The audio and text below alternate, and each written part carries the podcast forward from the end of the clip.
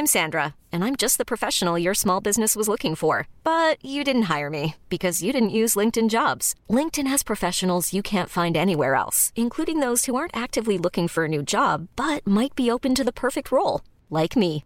In a given month, over 70% of LinkedIn users don't visit other leading job sites. So if you're not looking on LinkedIn, you'll miss out on great candidates like Sandra. Start hiring professionals like a professional. Post your free job on linkedin.com/achieve today. Eh, tu connais Tips? Tips, le podcast d'Ocha qui t'aide à lancer et à booster la croissance de ton podcast. Chaque semaine, on partage avec vous nos meilleurs conseils sur les grands préceptes du podcastisme. Euh, t'es sûr que ce mot existe? On va dire que oui.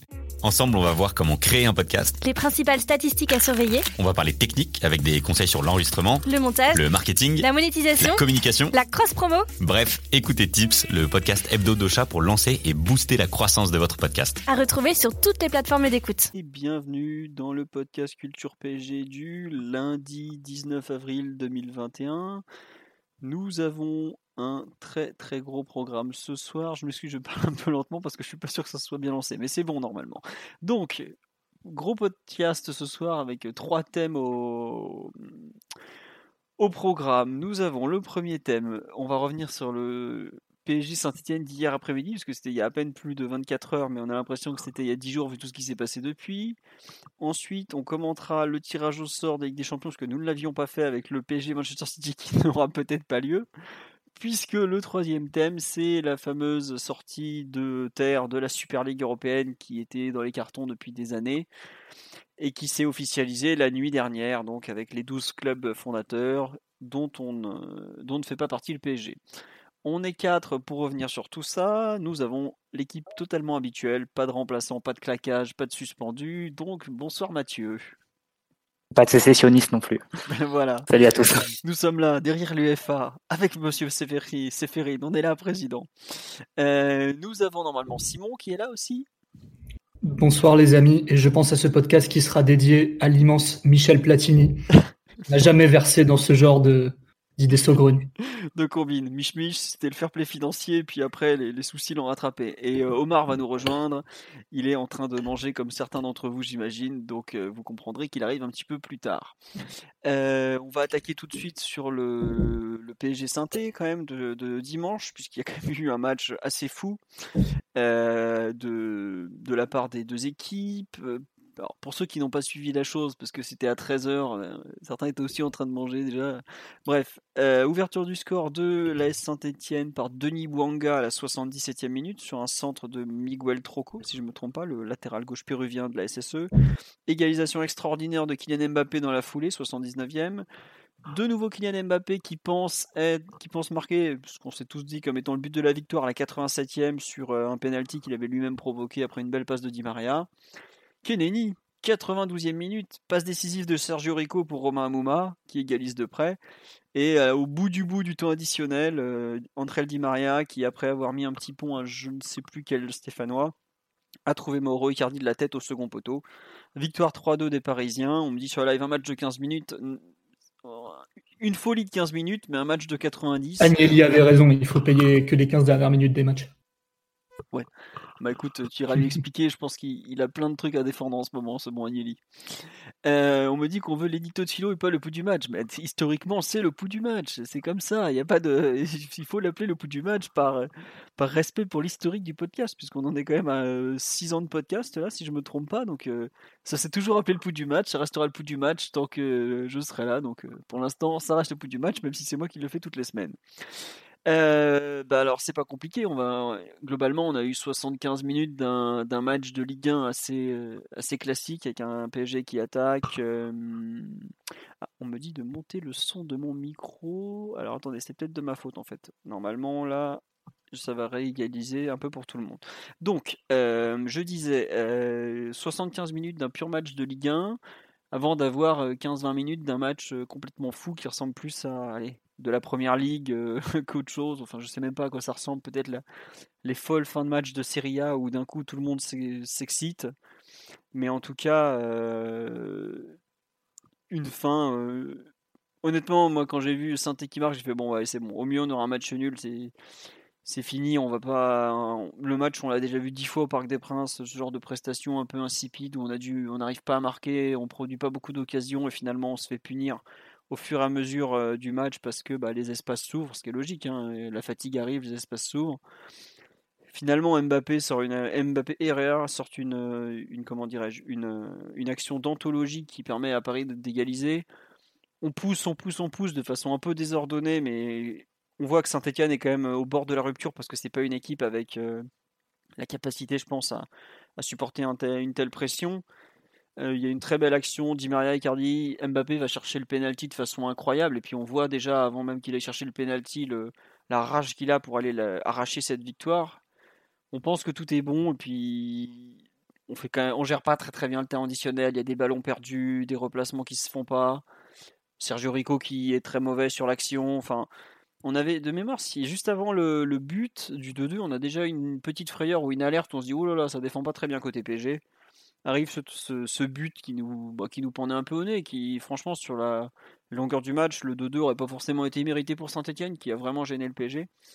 Puis c'est cette minute euh, de folie où, Di Maria, qui avait pas réussi grand chose jusque-là, place un de ses petits ponts. Enfin, il touche déjà le poteau, après le petit pont, le centre pour Icardi qui, est, qui prend le dessus au second poteau quelque chose d'assez fou en fait, euh, une, euh, une victoire comme on en a très peu vécu en championnat ces dernières années. En fait, il y a sur, le, sur Twitter, plusieurs personnes ont relevé que euh, il y avait déjà eu un PGMS complètement fou il y a 4 ans pile, où on avait gagné grâce à Blaise Matuidi à la 93e alors qu'on s'était fait rejoindre au score en ayant mené 2-0.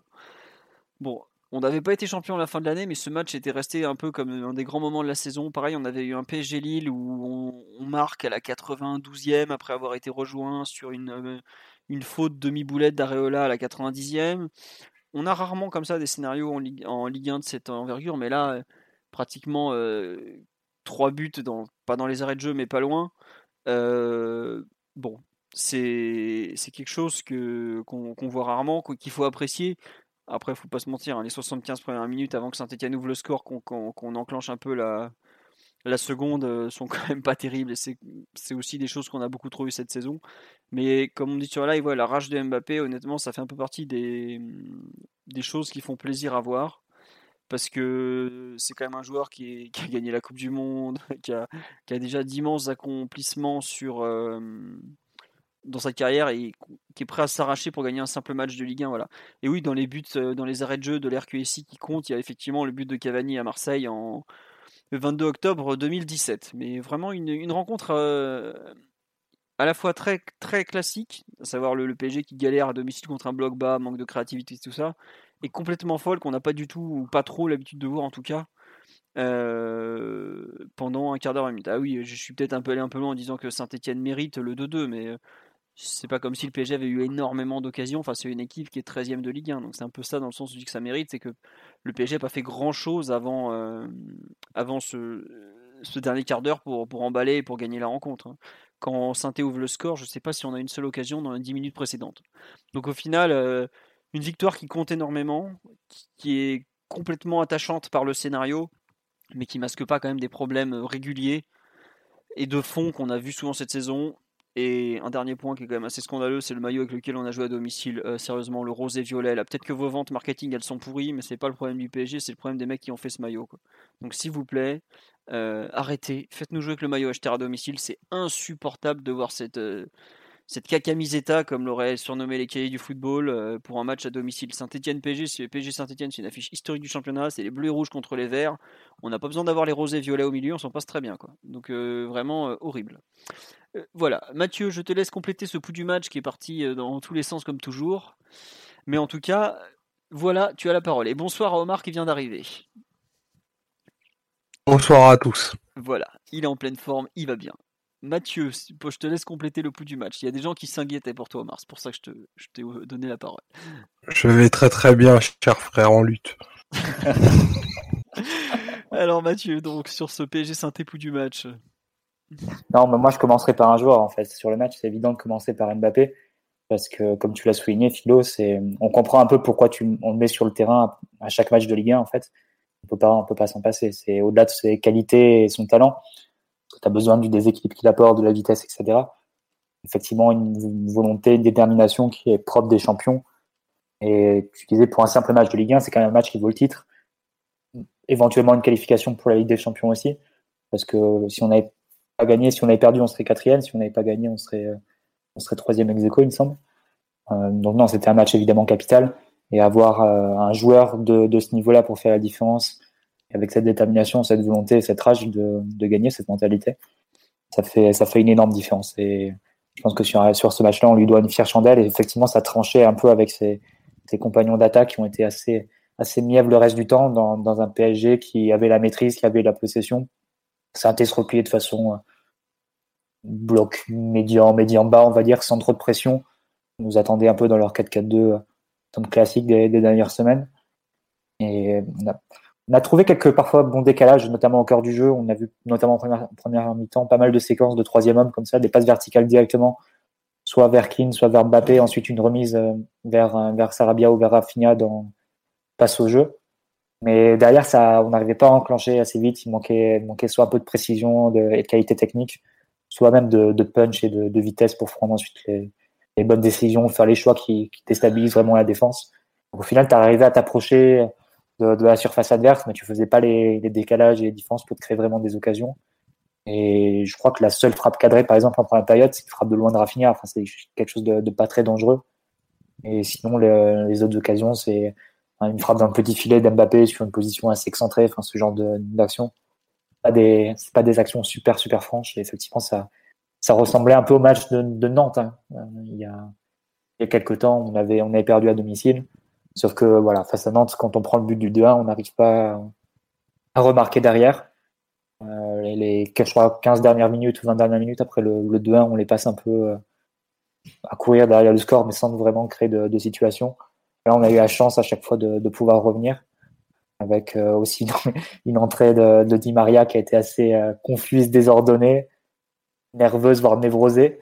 Mais à la fin, ça donne, ça donne les, les, deux passes, enfin, la, ouais, les deux passes décisives sur le penalty et, sur le, but d'Icardi. Donc, on s'en tire très très bien. C'était une victoire évidemment capitale. Et on continue un match par match sur cette folle course en Ligue 1 avec une course au titre maintenant qui est réduite à, quatre équipes en trois fois. Donc, c'est vraiment passionnant et ça nous donne vraiment un beau championnat cette année. Ça donne pas envie de le quitter.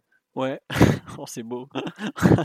Mathieu qui nous fait l'apologie de la Ligue 1 en regardant un match par semaine, c'est magnifique. Euh, non, on nous dit sur live face à Nantes, il y avait quand même l'excuse cambriolage. Je pense que ce que Mathieu décrit face à Nantes, c'est toute la première mi-temps qui est insipide, alors qu'à l'époque, il y avait personne par les cambriolages. Quoi. Mathieu, je me trompe ou, ou tu ne t'étais pas Oui, oui, totalement. Après, c'est vrai que effectivement la sortie de Di Maria, ça ça peut, ça peut jouer sur la fin de match où tu te déconcentres. Il y a une erreur de, de Mbappé aussi qui, qui, donne un but tout fait à Nantes. Euh, mais oui, c'est vrai que sinon, on va dire que sur la, la période où on a, avant cette, cette phase-là, cette séquence-là, on a retrouvé un peu les mêmes, les mêmes problèmes hein, sur attaque placée, euh, du mal à faire de, de, grosses différences et à créer des, des situations, d'autant qu'il te manquait encore pas mal de joueurs sur le plan offensif. C'est un peu, peut-être un peu surpris quand même par le choix de, de Pochettino au passage de, de faire jouer Sarabia et Rafinha. Je pensais que Di Maria et Draxler qui s'étaient euh, reposés face à Strasbourg allaient enchaîner en Ligue 1 et, et que les deux hispano, enfin, l'espagnol et le hispano-brésilien allaient jouer en coupe. Mmh. Au final, j'imagine que ça sera l'inverse du coup. Euh, peut-être, enfin, après, il faut voir les états physiques, mais si tu places sur le strict plan de la performance, c'était sans doute pas, un super calcul parce que voilà, Di Maria, quand tu le fais rentrer à 0-0 à la 70e, tu sais que tu vas l'avoir euh, en version euh, hyper anxieux et hyper nerveux à, tenter, l'impossible euh, sur chaque ballon. Et de fait, quand il rentre, hein, Di Maria dans ces cas. Ouais, c'est ça. C'est et bah, d'ailleurs ça déséquipe beaucoup l'équipe quand, quand Di Maria rentre, parce qu'on commence à se prendre des transitions beaucoup plus nettes de la part de Saint-Etienne. Le but, je dis pas qu'il est logique de Saint-Etienne, mais déjà euh, les Verts commencent à rentrer un peu plus en tant qu'en. Alors qu'en première mi-temps, il y avait, il y avait quasiment rien. Je crois que la, la première situation, c'est à la 18e ou à la 20e minute. Pour eux, enfin, c'est des choses qui sont. Bon, encore, c'était une situation hors jeu, le, le but refusé. Donc euh, c'était quelque chose de, vraiment pas net. Mais quand Di Maria rentre, forcément, tu, augmentes ton possibilité de te créer des occasions. Mais quand tu le fais rentrer à 0-0 à la 70e, il est complètement surexcité. Il commence à, jouer ses ballons sans, aucune réflexion. Ça t'a donné pas mal de situations de, transition possibles à Saint-Etienne, mais à la fin, ça, ça, tourne comme du bon côté. Donc, ah bah le, le coq sans tête est lâché dans le poulailler. Il, fait n'importe quoi et puis de temps en temps ça passe. il y a un peu de ça, mais bon. Après, comme on dit sur live, il est archi décisif. Hein. Oui, ça, il, est, il est directement impliqué sur deux des, des trois buts. Les deux derniers, toute l'action avant le penalty, c'est lui qui, qui l'a créé, qui la relaie, qui donne à Mbappé un ballon assez bien. voilà. On nous demande c'est quand que vous parlerez de la Super League? Oh, C'est dans la dernière partie de l'émission, on finira sur ça. On, fait on a fait l'ordre habituel, le petit match de Ligue 1. On va commenter le tirage au sort et on finira par la Super League parce que ça risque d'être un sujet euh, qui va peut-être un peu partir dans tous les sens. Euh, euh, excusez-moi. Simon, pour compléter un peu ce pouls du match et cette remarque de Mathieu qui est forcément très orientée vers Mbappé et tout ça, qu'est-ce que tu veux rajouter ou est-ce que tu veux directement embrayer sur la, l'analyse un peu collective de la chose. Non, mais d'accord avec Mathieu, c'est un match où, le PSG, au final, est pas très très loin de faire la différence avant que le match s'emballe à partir euh, des dernières 20 minutes. Euh, il a manqué euh, un peu de talent, un peu d'inspiration, un petit peu de réussite aussi. Il y a le coup franc de Sarabia qui touche le poteau. C'est ce genre de, de détails qui pouvaient nous sourire sur quelques le match d'avant ou quelques matchs d'avant, pas tous, mais parfois. Euh, là, ça a manqué et, on a vu que l'équipe euh, pouvait un peu euh, manquer de, répondants en termes de, talent, en termes d'exécution. C'est-à-dire que pour le coup, là, on est dans la continuité de ce qu'on propose depuis un moment. C'est-à-dire le, le 4-2-3-1 avec un 10 qui peut, qui peut tourner, qui peut être Verratti, qui a été en ce moment Rafinha, avec le vrai double pivot derrière. Et, là, pour le coup, tu avais un double pivot des métiers, si je puis dire, même si c'est des joueurs qui ont prouvé des choses désormais en Ligue des Champions. Euh, mais qui n'empêche à, poser quelques limites, dans le sens où les deux se sont plutôt bien décarcassés, ils font pas un mauvais match euh, du tout, euh, même selon leurs standards, tout ce qu'on veut. Mais Herrera et Danilo, quand même, avec toute la bonne volonté qu'ils mettaient et parfois les bonnes choses qu'ils montraient aussi, ça manquait quand même un peu de soit de justesse, soit de vitesse d'exécution. parfois, les ballons étaient donnés certes entre les lignes, mais pas toujours très très bien, du coup ça pouvait être un peu compliqué pour enchaîner derrière.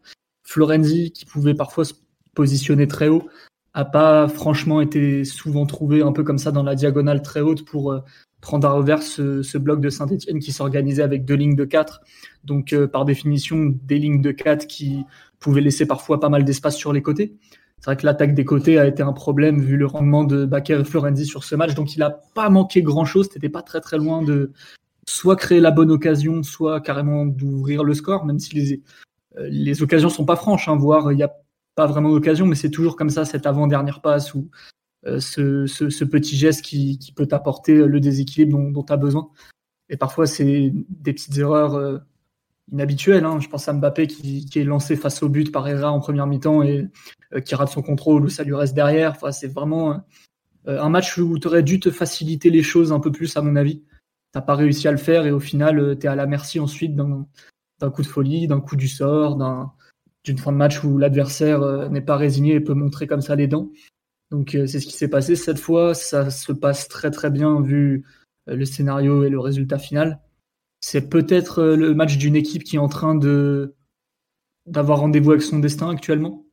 Donc quand même féliciter l'abnégation, féliciter Mbappé, remercier le talent de Di Maria et, et, constater que Pochettino garde des choses vraiment très constantes pour l'instant en Ligue 1, quitte à s'adapter parfois en Ligue des Champions, mais c'est vrai que ce 4-2-3-1 désormais est très installé et, on commence un peu à y voir plus clair. Très bien. Euh, bah, c'était ma faute, tu as été bien, as été bien complet, Simon. Euh, on nous dit est-ce qu'on peut parler d'un match qui méritait une audience supérieure à 700 000 téléspectateurs? Bah, après, à mettre des, des matchs à cette heure heure-là, forcément, en termes d'audience, on va pas chercher grand-chose. Donc, c'est compliqué quand même de, de, mettre un match à 13h le dimanche. y avait surtout qu'il n'était même pas sur Canal+, il était sur Canal+ Sport et tout le monde n'a pas Canal+ Sport, faut quand même le rappeler. Donc bon, voilà, hein, c'était comme ça. Hein. C'était, on nous dit sur live pour revenir sur le foot, c'était pas une, c'était pas une purge, on semblait au-dessus et Saint-Etienne a eu la réussite. Oh, moi, je, au bout d'un moment, t'es, es au-dessus, mais t'as pas beaucoup d'occasions. c'est c'est gênant au bout d'un moment parce que pendant jusqu'à jusqu'au but de, de la plus grosse occasion du match, c'est un coup franc de Sarabia qui doit être à combien 25 mètres à peu près, donc c'est ça fait quand même pas lourd. Hein, donc euh, bon. Et c'est vrai que si Bouanga ne marque pas, ça peut finir à 0-0, effectivement. Peut-être qu'on peut, on peut peut-être avoir ce sentiment-là. Euh, Omar, sur le match, euh, ce match un peu de, de dimanche après-midi, voire dimanche midi même, qu'est-ce que tu en as pensé? Déjà, je te rejoins tout à fait sur cet horaire euh, impossible de, de dimanche 13h, euh, qui je crois, le, le, pire possible. Mais bon, euh, on était sur un dimanche un peu particulier, donc au final, c'est passé, c'est passé un peu sous silence. ouais, c'est pour moi, c'est un match qui, qui te fait basculer sur la route du triplé. Euh, il y, a, y, a, des matchs comme ça qui sont constituants, qui, qui donnent du corps à une épopée comme celle qu'on est en train de vivre et que j'espère on va pouvoir finir. Euh, clairement, les, les 12-13 dernières minutes de ce match-là euh, te montrent que bah, l'équipe est, habitée par, par quelque chose de, grand à aller chercher. Et cette abnégation-là, voilà, est, récompensée. Ben, elle, tourne pour beaucoup autour du talent hors norme de, de Mbappé qui a, justement salué euh, Mathieu dès le, dès le début de ses propos. Donc là-dessus, bien entendu, je rejoins, je rejoins tout à fait. Euh, les réactions, euh, les réactions, est-ce que dégage l'équipe est vraiment ultra, ultra positif, même si le match en lui-même n'est pas hyper abouti, quoique il y a, y a quand même plusieurs situations de déséquilibre qui sont trouvées en première mi-temps, même si le ton général entre la 45e et la 60e est, plutôt bien retombé. Après, tu as eu, as eu la folie nécessaire, le, le talent, le génie et, et l'envie hein, d'aller chercher un, un, résultat comme celui-ci et, et, de retourner une situation, euh, ce qui nous était pas arrivé euh, cette année en Ligue 1 en étant mené au score, il me semble. Donc c'est vraiment une, une grande grande performance, un grand résultat. Euh, donc voilà pour un pour une fin de championnat qui est vraiment euh, de toute de toute beauté avec euh, avec quatre super équipes très différentes mais qui se disputeront probablement le titre jusqu'à la jusqu'à la dernière seconde de la 38e journée. Donc merci aux joueurs pour ça, merci au staff qui les encadre. Ouais, on nous dit si vous aimez pas 13h, essayez midi aux États-Unis. Mais nous, non, non, mais on veut notre football local à notre heure locale. Vous inquiétez pas, on regarde la NFL à 3h du matin quand on le souhaite. Mais laissez-nous le football le non, vrai. On regarde pas la NFL, ça c'est la merde. C'est pas, parce que tu comprends pas les règles. Moi, j'aime regarder des mecs sur On n'est pas pour C'est pas pour une approche mondialisée des choses. Hein. Chacun ses spécificités. L'Europe, c'est l'Europe. L'Inde, c'est l'Inde. On leur demande pas de faire du cricket à 15 heures, ça nous intéresse pas. Euh, Laissez-nous faire du football à 19 h on sera très content. Exactement. En plus, à 13 h le dimanche, on est au foot, donc euh, ça nous fait chier. Exactement. On nous dit euh, deuxième match de Ligue 1 où on mène après avoir été mené. Le premier était Lorient. Autant dire que je faisais pas le malin sur le 2-2. Il y en a un autre. Euh, Bordeaux aussi. On est mené au Parc des Princes 1-0. On mène 2-1 et puis on se fait rejoindre à 2-2 aussi. Donc euh, voilà. Ah, c'est le premier qu'on gagne en fait. Ça doit être le premier qu'on gagne. Mmh. Et... Après avoir été mené. Bah en fait, en, de toute la saison, le seul, à part celui-là où on a on a réussi à revenir au score après avoir été mené, ça a été à Barcelone. Mais c'est pareil, bah d'ailleurs c'était pareil, tu égalises très vite en fait. Globalement, si le PSG égalise pas très vite, et ça avait été pareil contre Bordeaux ou Lorient, de mémoire, euh, tu... en général ça se finit mal. Sur la durée, on a quand on a été mené en première mi-temps, qu'on n'a pas égalisé, je crois, avant la pause, on n'est jamais revenu. Donc, euh, ou quand on n'est pas revenu dans les 10-15 minutes en gros. Donc, euh, c'est quand même pas très très possible. Et on nous dit 13h un dimanche, c'est la sieste. attendez. En plus, après, il y avait forcément, je crois qu'il y avait euh, l'Amstel Gold Race qui commençait. Autant vous dire qu'on était parti pour une après-midi de sieste extraordinaire. Et puis là, rien du tout. Mais bon, en tout cas, un très beau scénario. Euh, dit le match de midi en Angleterre est une tradition. Oh non, c'est pas une tradition, c'est qu'ils l'ont déplacé à midi et demi de mémoire ou 13h, je sais plus à quelle heure ils jouent exactement, à cause des affrontements pour pas que les mecs se pointent trop brûlés au stade. Donc euh, c'est pas du tout une tradition, c'est plutôt une mesure du gouvernement pour éviter des, des batailles âpres après avoir bu quelques pintes de trop. Euh, sur l'aspect collectif, un peu tactique euh, ou autre, euh, ah tiens, une question qui va nous permettre de lancer un peu le thème. Euh, comment expliquer que le PG n'a quasiment jamais cherché la profondeur malgré une ligne défensive stéphanoise assez haute? On pourrait penser à la carence de Gelon sur la pelouse, pourtant l'égalisation vient d'un ballon long de Herrera. Et Herrera, on avait d'ailleurs déjà donné un excellent en première mi-temps à Mbappé. Euh, qui veut expliquer, enfin qui veut tenter d'expliquer euh, le ce PSG qui n'attaque pas la profondeur, Mathieu, Simon mmh, J'ai trouvé aussi que Saint-Etienne était assez flottant à ce niveau-là. Il y avait vraiment l'opportunité de, leur faire mal. Là où à Strasbourg, on avait été assez rigoureux dans le domaine, avec un Sarabia très très généreux et, et Paredes notamment, qui était plutôt inspiré ce, jour-là. Je pense quand même qu'il y a beaucoup de facteurs à prendre en compte. Déjà, un petit déficit de qualité technique au milieu, même si Herrera a montré des bonnes choses et qui s'en sort avec une super passe décisive en deuxième mi-temps. C'est pas non plus un joueur qui va sanctionner comme ça toutes les opportunités, tous les appels. Après des appels, il faut qu'il y en ait. Euh, on a montré peut-être un peu de fatigue ou de lassitude ou un petit manque euh, ou un peu de paresse à ce niveau-là en première mi-temps où bah voilà dimanche 13h c'est un peu l'horaire du foot loisir. Donc euh, je pense que t'as pas le même influx et la même énergie que si tu jouais à une heure normale à mon avis. C'est pas la faute de la météo cette fois c'est plus l'horaire qui était pas pas foufou pour pour donner envie à tout le monde de, de se dépasser et, je pense que c'est à peu près les deux raisons parce que oui, effectivement, j'ai trouvé Saint-Etienne un peu euh, vraiment flottant par moment. C'est-à-dire que tu avais les deux milieux, enfin les deux attaquants pardon, devant qui travaillaient pas beaucoup pour gêner la relance, euh, Kazri et Amouma. Tu avais deux milieux centraux, Kamara et Neyou, qui pouvaient quand même se faire aspirer, euh, pas toujours bien tenir leur position, sans pour autant être très agressif ou très utile pour gêner le porteur. Et une ligne défensive qui était quand même relativement haute, surtout, surtout pendant les 60 premières minutes, où là vraiment, tu avais euh, à chaque fois, je trouvais vraiment beaucoup d'opportunités de, leur faire mal, et ça n'a pas forcément été très bien exploité. Euh, ouais, je, pense quand même que le manque de, qualité technique au milieu de terrain était un frein, un frein relatif, puisque Herrera donne ce qui doit être l'équivalent de deux balles de but entre euh, Mbappé qui part au but en première mi-temps et le but en deuxième. Mais c'est vrai que ça aurait pu faire du bien d'avoir un peu plus d'allant à ce niveau-là et de profiter des, faiblesses de, Saint-Etienne. Après, euh, euh, c'est quelque chose qu'on a vu contre Lille aussi. Hein, et contre Lille, il y avait plus de technique, il y avait des joueurs et tous les titulaires d'attaque. On avait été très très très immobile au niveau offensif. Là, c'était pas non plus à ce point, mais euh, ça peut manquer parfois de tranchants et d'appels côté PSG. C'est vrai que face à ce genre de bloc médian qui ne nous craignent pas tant que ça, au final, c'est souvent cette saison qu'on croise des blocs médians beaucoup plus hauts et en tout cas moins recroquevillés sur leurs 18 mètres que, que par le passé, où parfois on jouait vraiment des bus en 5-4-1, bloc très bas, au bout de à peine quelques minutes où les équipes se recroquevillaient, là c'était pas le cas. Et on n'en a pas forcément profité. Euh, ça reste un axe d'amélioration, mais c'est quelque chose qui, quand même, euh, il faut prendre en compte l'absence de Verratti l'absence de Paredes. Je pense qu'on a surtout plus cherché le jeu à l'intérieur, en fait, euh, avec des passes courtes et des combinaisons qui sont pas toutes passées. Et effectivement, ça tient aussi au profil des joueurs alignés. Herrera a tenté deux fois, effectivement, ils ont été bonnes les deux fois. Mais sinon, tu as des joueurs comme Rafinha, comme Danilo, t'as pas Marquinhos derrière.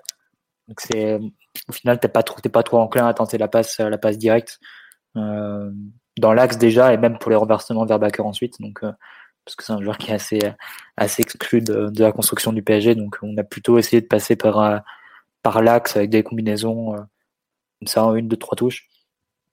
Euh, entre les différents joueurs offensifs qui étaient tous, euh, tous regroupés un peu dans les positions plus centrales. Quelques-unes sont passées, mais euh, derrière, on n'arrivait pas vraiment à enclencher. Ce qui était intéressant, par contre, c'est quand on arrivait ensuite à trouver Florenzi avec un peu de champ sur le, sur le côté, mais là, malheureusement, c'est ensuite la décision de l'Italien qui n'était pas toujours très, très constante et à un niveau de, qualité suffisant, donc pour ensuite que ça débouche sur de vraies situations. Pour toutes ces raisons, c'est vrai que l'animation offensive du PSG a paru manquer un peu de, de tranchant et de capacité à, à, punir un peu les espaces que pouvait être laisser Saint-Etienne, qui n'est pas une équipe non plus très bien rodée sur le plan défensif, enfin, qu'on peut manœuvrer normalement et qu'on doit pouvoir manœuvrer mieux que ça. Et c'était, comme l'a dit, je crois que c'est Simon qui l'a dit, euh, en début de deuxième période notamment, c'était vraiment frappant où tu sentais que voilà, c'est plus le temps passait, plus le but s'éloignait. Et ça, c'était pas forcément ce que tu recherchais. Et, euh, au tel point que tu disais peut-être que les changements étaient, étaient un peu tardifs déjà. 65e minute, tu ne laisses pas beaucoup de temps pour, euh, pour accélérer et, trouver des décalages. Mais bon, au final, c'est passé. Mais c'est clair que si tu dois te projeter un peu sur la fin de saison, tu as des équipes comme Reims normalement. Rennes, j'imagine, ça sera un peu la, la, même chose. Qui vont pas te laisser. Euh, enfin, qui vont, qui vont être un peu dans le même type d'approche, qui vont te laisser la balle. Et euh, voilà, il faudra trouver quand même d'autres solutions pour pouvoir gagner ces matchs-là et si possible moins au forceps que, que ce qu'on a fait dimanche. Il y aura le retour de Neymar à prendre en compte aussi. C'est sûr. Oui, ça change quelque mais bon, on l'avait face à Lille. Hein. Ouais, mais en théorie, il est quand même censé être plus en forme maintenant qu'il ne l'était face à Lille. Quoi. Euh, non, juste euh, sur live, on nous dit qu'il y en a aussi quelques-uns qui ont noté que la Beach avait un peu été boycotté dans la construction du jeu. Mais bon, c'est après, euh, enfin, il y a, j'ai pas l'impression que il était spécialement euh, en forme ou affûté et globalement, tu, sa, sa mauvaise passe technique à base de Ouais. contrôle passe en retrait le. Pas trop à s'appuyer sur lui. D'ailleurs, moi j'ai une, j'ai une question pour vous et, et peut-être sur les, les gens du live aussi ont compris. Euh, je sais pas si vous avez en tête euh, la, la mise en jeu de la deuxième mi-temps, avec du coup Bakker qui a fait un, une course vers l'arrière de, de 40 mètres pour passer le ballon à Rico. Si quelqu'un a l'explication, telle qu'elle soit, j'avoue, j'ai regardé plusieurs fois, j'ai toujours pas compris pourquoi il avait fait ça. Mais euh, bah, je sais pas. Si c'était une consigne pour allonger derrière, après, je, je sais pas, mais c'est, j'ai jamais vu un truc pareil. Je vois de bon, quoi tu parles, vite. mais je t'avoue que j'ai pas compris non plus. Mais par contre, je me suis pas euh, embêté à revoir l'action plusieurs fois. Pour moi, ça fait partie de la légende de Mitch, qui, est- qui un être à part du PSG, tu sais. faut- C'est clair. On l'aime comme ça. On l'aime comme ça. euh, bon. Quand, il, quand il sera vendu un des cadors de la Super League, on, on lui dira au revoir et merci. Mais bon. Non, c'est vrai que sur la- l'absence de profondeur, je, enfin, je trouve que c'est un, un truc récurrent de la saison. hein. On a beaucoup de joueurs très statiques dans la partie offensive. Euh, même un joueur comme Sarabia, qui est, quand il est arrivé, faisait énormément d'appels, n'en fait plus beaucoup. Et je trouve que bah, dans, les, dans les chantiers de Pochettino, il y a notamment, je pense, le besoin de un peu de travailler une, une animation offensive qui est qui paraît peut-être plus naturelle et plus automatisée pour nos joueurs, parce que à part le jeu à 3 euh, côté droit où on aboutissait à Florenzi qui a raté, je pense, tous ses centres. En termes d'animation offensive, sinon ça a beaucoup été euh, recherche de Mbappé, puis bah débrouille-toi mon grand, hein, t'es le meilleur joueur de la planète en ce moment ou pas loin, donc t'as qu'à faire comme, comme ça, tu te débrouilles. L'attaque de profondeur, pas beaucoup. C'est vrai qu'il y a le sentiment un peu qu'on a vu, mais des dizaines de fois, hein, avec Pochettino comme avec Tourelle, un peu de d'immobilisme devant. Je crois que c'est toi, Mathieu, qui en parlait. Je trouve que sur ce genre de, de, de, confrontation où l'équipe en face est pas très bas sur pas très bas sur le terrain, mais très serré quand même. On voit bien les deux lignes de 4 là, c'est bien tracé à la règle, c'est bien propre.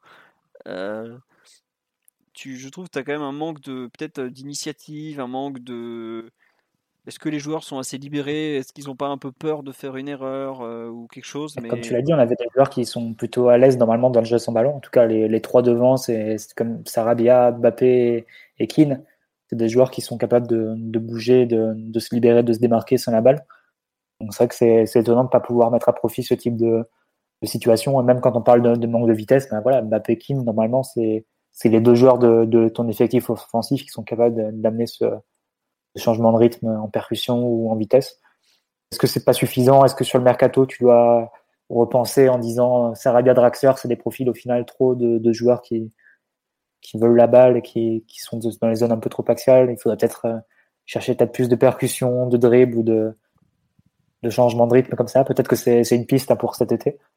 Mais, euh, mais en attendant, je pense quand même que tu avais, un moyen de faire mieux sur ces, à ce niveau-là avec les, les joueurs alignés, c'est sûr. Oui, bah, c'est- Non, je pense que je pense que les joueurs de, de, de percussion, de dribble, de, de changement de rythme, t'en as t'en as un certain nombre. Par contre, t'as pas du tout de, de synchronisation entre leur euh, leur mouvement et la passe, qui fait que t'as un jeu, euh, notamment sur la première partie de la deuxième mi-temps, qui est un peu, euh, je dirais, à contre-temps. Et, et en fait, je pense que des joueurs comme comme Rafinha pour le pour le citer, euh, voire même Sarabia, ils jouent pas le même match que que, Mbappé et Keane. Euh, ils ont une approche même euh, footballistique un petit peu aux, antipodes et ça clique pas sur ce sur ce genre de match. Et puis euh, sans sans trop parler de de l'adversaire, il y avait des grosses qualités de de vitesse dans l'axe du terrain euh, côté stéphanois, qui leur a permis de récupérer un nombre de situations mal engagées qui étaient qui étaient assez importantes. Je pense que c'est c'est ce qui a un peu restreint euh, l'attaque l'attaque de la profondeur, qui est pas du tout une une des caractéristiques du jeu euh, du jeu du PSG, euh, même si euh, Mbappé marque des, wagons de but en, profitant de, cet espace-là. On n'est pas une équipe qui qui vraiment s'entête à, à attaquer fort les espaces pour pour paraphraser ce que disait Ancelotti. C'est beau, je m'attendais pas à la citation de Carlo à ce moment-là. Mais ouais, bon. Euh, sur la partie collective, il y a autre chose dont- que vous voulez retenir ou pas? Ou on a un peu fait le tour globalement, c'était pas un match euh, très flamboyant à ce niveau-là? Je sais pas, Simon, tu avais fait tout à l'heure un peu des explications tactiques sur ton, sur ton compte Ouais, mais c'était ça, c'était le, jeu avec ballon et quelque chose que j'ai trouvé relativement sérieux pendant un moment.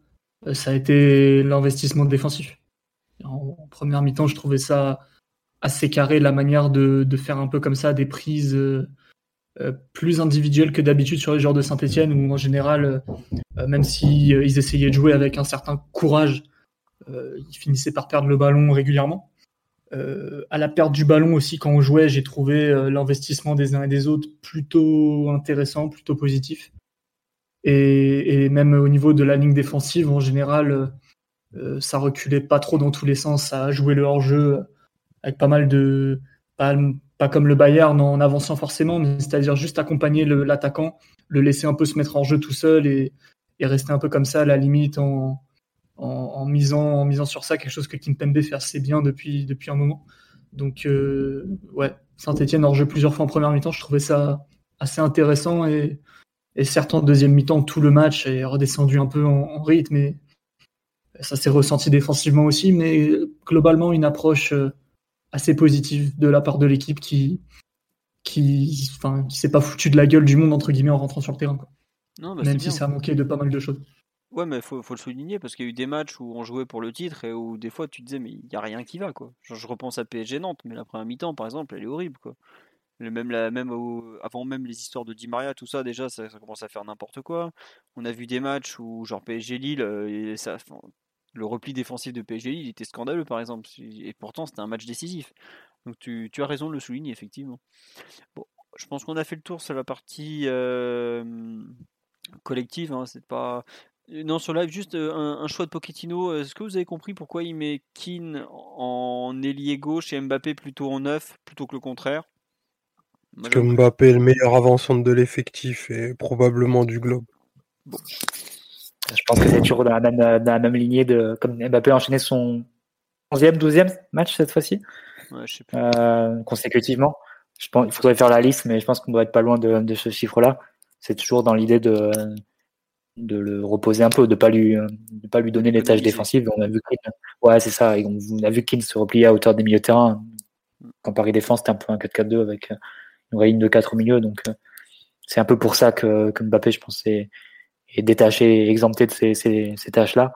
Et par contre, dans le cours dans, dans le cours de l'action et quand le jeu se développe, tu le vois assez fréquemment échanger avec euh, avec Keane. Donc euh, de ce point de vue, Pochettino, c'est pas, pas un entraîneur qui fiche trop les positions. On a eu largement le temps de, de s'en apercevoir depuis qu'il arrivait. Non, c'est vrai, mais il y a eu des moments où tes actions, tu, tu voyais Keane euh, qui n'était pas forcément très à l'aise euh, sur le, côté gauche pour accélérer et tout, alors que Mbappé avait fait des grosses différences. C'est vrai que comme il n'y avait pas inversion à toutes les actions, il y a eu des fois où tu aurais aimé avoir un peu la, percussion de Mbappé. Tu vois, sur le match de samedi, de dimanche, pardon, je trouve qu'il nous manque vraiment de la percussion. Euh, outre l'attaque de la profondeur, mais c'est pas c'est pas ce Sarabia, c'est pas ce, ce Rafinha, c'est pas Keane gauche qui va t'apporter de la percussion. Quoi. Et t'en, en avais vraiment besoin pour secouer cette défense des Verts parce qu'il n'y avait pas non plus des joueurs. Euh, enfin, je veux pas être méchant, mais Troco et Debuchy sur les côtés, ça se voit que c'est des joueurs lents. Et d'ailleurs, Mbappé, dès qu'il portait sur un côté, le pauvre Debuchy, il, lui disait Reste, viens, arrête de, arrête de courir, reste là. Il était à l'agonie. Et c'est, ça qui est un peu dommage, je trouve, dans le choix, c'est que bah, il y a peut-être des moments où, en voulant l'économiser, on lui a fait plonger euh, pur, euh, on l'a fait plonger dans. Euh, non, j'arrive pas à retrouver le mot. Vous m'avez compris. on l'a fait piocher dans ses réserves justement en, lui en, lui faisant arracher la victoire dans les dans le dernier quart d'heure, alors que ça se peut, il aurait pu faire la différence deux fois au cours de la première heure et bon. On saura jamais, mais c'est vrai que ce, choix des fois me, laisse un peu perplexe, même si effectivement Mathieu tu as raison, il y a la question du, physique, tout ça. parce que il en est ouais, je ne sais combien de matchs d'affilée, comme Kim Pembe qui, joue tout le temps et tout ça. Quoi. Donc euh, bon, à voir. Euh, sur l'aspect joueur, de qui voulez-vous parler? On va avancer un petit peu. Mathieu, tu as commencé à parler du, de Mbappé dans le pouls du match parce qu'effectivement, il, a, marqué ce match de son empreinte. Est-ce que vous voulez compléter sur le match de, Kiki le Magnifique? Oui, Omar.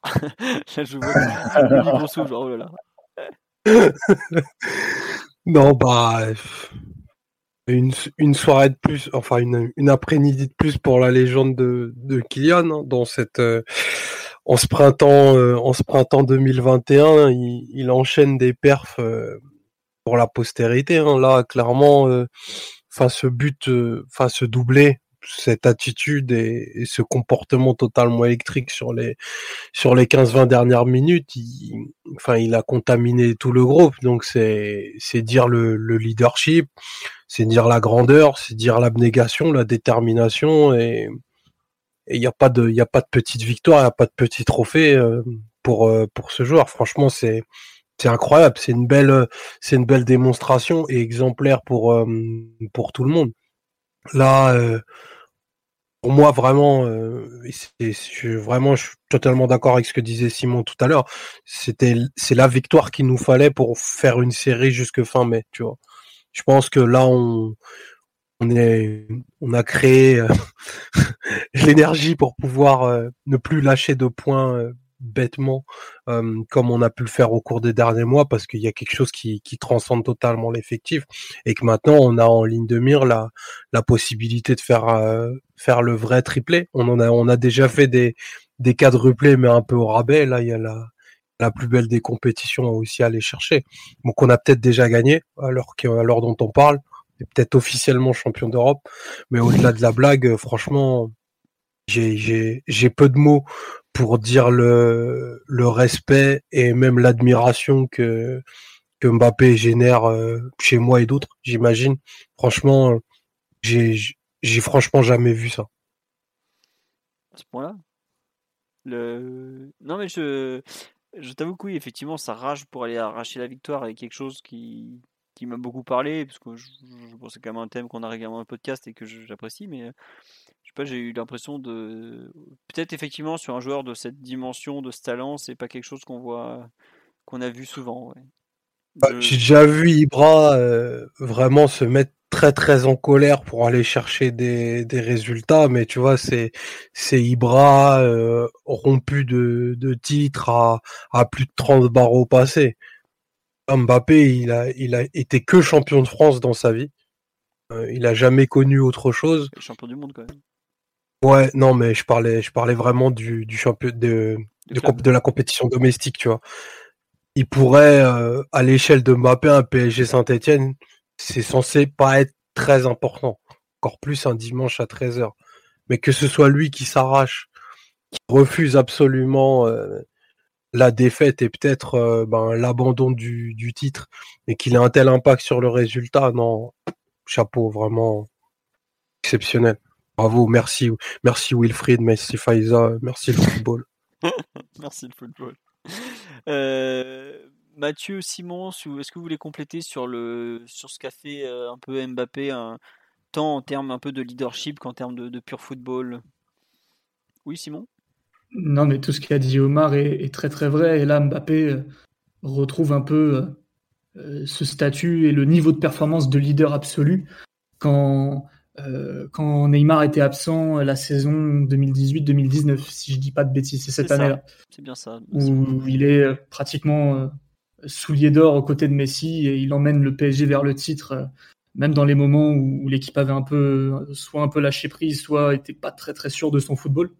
Et là, il retrouve vraiment cette stature-là. Il est capable de pratiquement tout faire, presque partout sur le terrain, d'être très très moteur, très impliqué, archi décisif. Euh, Omar parlait de rage tout à l'heure en lui, mais les actions qu'il fait à partir du but de Saint-Etienne jusqu'à la fin du match, c'est du jamais vu pratiquement les retours défensifs, les duels, euh, mettre des necks par terre et se relever directement en continuant, c'est pas forcément euh, toujours sa personnalité, toujours les choses qu'il qui fait sur le terrain, bien que ce soit un, immense joueur. Et là, on l'a vu vraiment prendre le match par la peau du cou et l'emmener là où il avait décidé de l'emmener. Et il y a très très peu de joueurs qui sont capables de faire ça. Là, ça, vraiment une impression de grandeur absolue et euh, très peu de joueurs étaient, sont capables de faire ça, à mon avis, dans, ces proportions. Alors on peut dire qu'on a joué contre le, euh, le 14e de Ligue 1 qui aligne des joueurs qui ont 19 ans et qui jouent plus rien ou presque, peut-être. Mais nous, on joue le titre. Et ce que Mbappé a fait pendant 20 euh, minutes, ça a été absolument, absolument fou et, et ouais, vraiment très, très impressionnant. Ouais, Je, non, je, je vous rejoins totalement. Ce- Ces, ces 15-20 dernières minutes sont. Enfin, c'est même pas 20 minutes parce que, en gros, il, il change de dimension à partir du moment où Saint-Etienne ouvre le score. Parce que si on, si on regarde bien son match, avant, il a même pas mal de déchets. il y a eu des actions où ce qu'il arrive à faire sur l'égalisation, c'est quelque chose qu'il rate en première mi-temps où c'est plus simple pourtant de, de contrôler et de marquer. Mais on a le niveau de concentration qui arrive à augmenter comme ça, son envie de faire basculer la rencontre. On l'avait un peu vu contre Nantes malgré tout, mais il avait été un peu plus brouillon euh, que ça. Mais ouais, comme tu dis Mathieu, l'action où il percute le Stéphanois, c'est euh, Amouma, je crois, qui se fait percuter. C'est incroyable. Euh, Amouma fait tout pour le ralentir, mais un joueur un peu normal s'énerve à ce moment-là. Enfin, normal.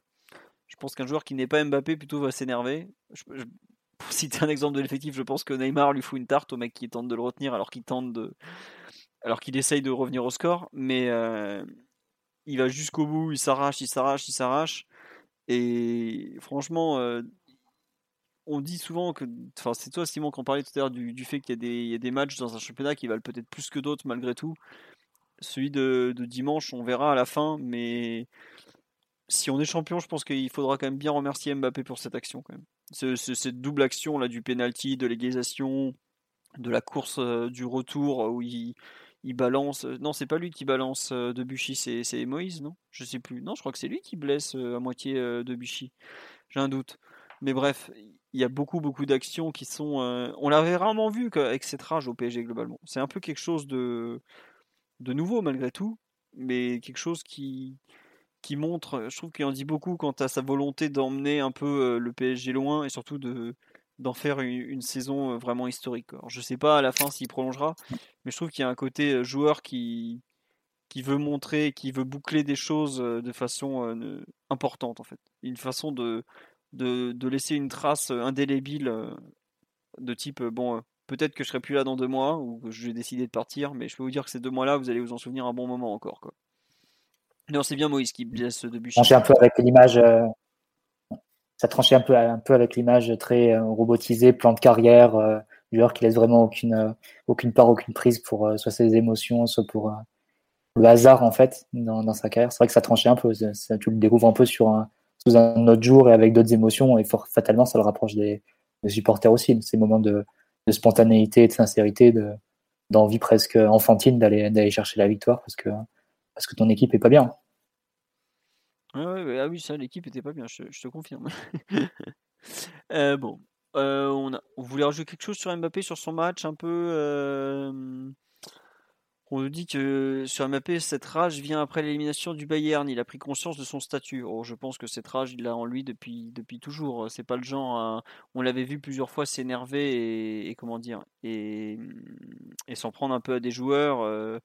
Quand ça tournait pas comme il veut. Donc c'est aussi c'était peut-être la façon de- d'exprimer sa rage qui change. Mais c'est vrai que son explosion de joie, par exemple, sur le deuxième but, est quelque chose qu'on avait euh, qu'on avait déjà vu, euh, qu'on n'avait jamais vu pratiquement au, PSG.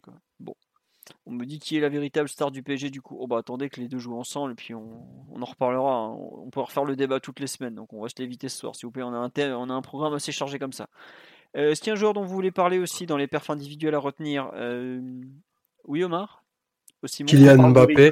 Non, c'est bon, on vient de le faire, ça, François. On a un gros programme et toi tu me fais faire des redites. A- Oui Simon, vas-y. Bah, il est super nul. on, a, on a plus le temps, les gars. Euh, 10 10 millions, c'était une bonne affaire. 6 millions, non De quoi? Ah, Sergio. Sergio Riche Oui, Ouais. Sergio Rico qui, qui a failli nous mettre, euh, enfin qui a failli nous faire perdre le titre parce que l'enjeu c'est ça. hein. Actuellement, euh, le moindre point perdu, la moindre erreur, euh, je pense que tu, tu vas t'inscrire dans l'histoire comme étant celui qui a fait perdre le titre au PSG, ce qui serait un peu injuste quelque part parce que la saison est pas bonne et c'est pas comme ça que tu gagnes ou tu perds un titre, mais à l'image de la glissade de Steven Gerrard, si tu perds le titre parce que Sergio Rico c'est pas prolonger un centre cadré ou un tir, je sais plus ce que c'était.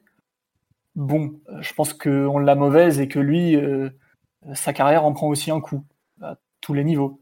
Donc euh, bon, Sa carrière, tu euh, là ça, euh, ça se passe plutôt bien pour lui et, peut-être que les gens auront oublié, mais là le niveau de performance cette année, j'ai pas trouvé ça très bon. Et, ce qu'il nous fait là sur, sur ce match, c'est pas possible. Quoi. Donc, non, vraiment, vraiment inquiétant, vraiment que Boulka revienne et devienne numéro 2 parce que euh, il est bien gentil et c'est le pote à Navas, mais euh, euh, bon, on n'a plus la marche suffisante pour se permettre ce genre de choses. Il faut, il faut arrêter de jouer, monsieur Rico. Vous allez la Coupe de France, on va vous, va vous donner un peu des chèques en plus pour que voilà. Mais... Non, pendant ce temps, Marcin Boulka, le petit prince de Ploc, est en train de. Je crois qu'il a joué ce week-end avec Châteauroux et est revenu directement comme titulaire, mais bon, c'est pas pareil. Et Denis Francky peut-être? Euh, oui, oui, Denis Francky, ouais, mais bon, aujourd'hui il est numéro 3 bis, donc c'est un peu compliqué. Je pense qu'il prendra le rôle de numéro 3 l'an prochain où il sera prêté, Francky, mais bon. le truc, c'est que le pauvre Navas, euh, il a 34 ans, on lui fait faire des matchs où il prend 50 frappes, forcément, il est un peu, il est un peu usé le type, quoi. Il est arrivé, il est rincé, quoi. Mais bon, c'est comme ça, on fera avec. Je pense que Sergio Rico, euh, Simon va jouer encore au moins un match ou deux d'ici à la fin de la saison. Donc après c'est vrai qu'on nous dit que effectivement il, il est encore peut-être en période de deuil et que ça n'a pas été, c'est pas forcément facile pour lui. Donc voilà. on nous demande est-ce que Innocent joue? Non, je crois que Garrison a, joué deux matchs avec Caen et Areola a joué ce week-end avec Fulham. Il a, il a fait toute la saison comme titulaire avec Fulham et il a fait un partout à Arsenal. Euh, puisqu'ils ont pris un but à la 97e. Euh, Fulham, ils n'ont pas gagné euh, ce derby londonien. Mais Areola faisait une, je dirais même une très bonne saison jusqu'il y a peu. Depuis un mois, il est un petit peu moins performant globalement. Bah, depuis un peu son passage en équipe de France d'ailleurs. donc bon, faudra voir s'il se reprend. J'ai pas pu regarder ses highlights du week-end ou, ses évaluations par les différents sites spécialisés. mais bon, globalement, il fait une bonne saison, mais je ne crois pas qu'il soit dans ses plans de rester à Paris pour faire la doublure en tout cas. Donc voilà. Il lui dit Rico joue mercredi en Coupe de France. Bah, alors ça c'est une bonne question, mais il faut pas oublier qu'au tour précédent, euh, Rico n'a pas joué en Coupe de France. Si je me trompe pas, Kaylor Navas a fait euh, même la plupart des matchs de Coupe de France cette saison. Rico a joué à Caen, si je ne me trompe pas, où il avait fait un bon match d'ailleurs, faut le souligner. Et ouais c'est ça, il a joué Caen et Brest, mais contre Lille au tour précédent il ne joue pas. Donc voilà, bon. Euh, on nous dit que Bulka a fait un bon match selon la Nouvelle République, qui est le journal de l'Indre. Bah, c'est possible, voilà. Euh, on verra, on verra. Euh, Mathieu, tu veux rajouter quelque chose sur Serge Rich ou non On passe au suivant? Non, Voilà.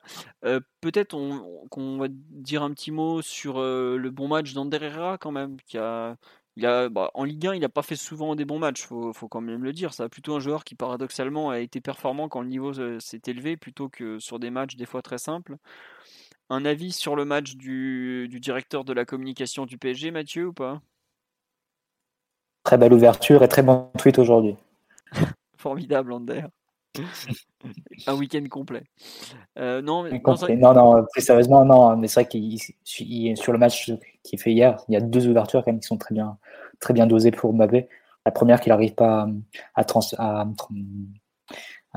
transposer en but, et la deuxième par contre qu'il arrive à, concrétiser. Et je crois que aussi c'est lui qui donne la passe du gauche un peu, euh, un peu en profondeur comme ça pour Mbappé dans le un peu excentré comme ça dans la surface.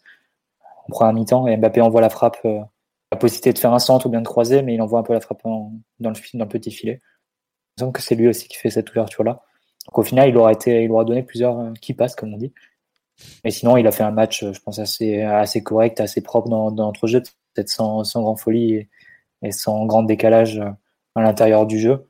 Mais au final, pour un milieu de terrain, si tu t'en sors avec deux ou trois occasions créées et le reste sans grandes erreurs, c'est un match positif, c'est évident.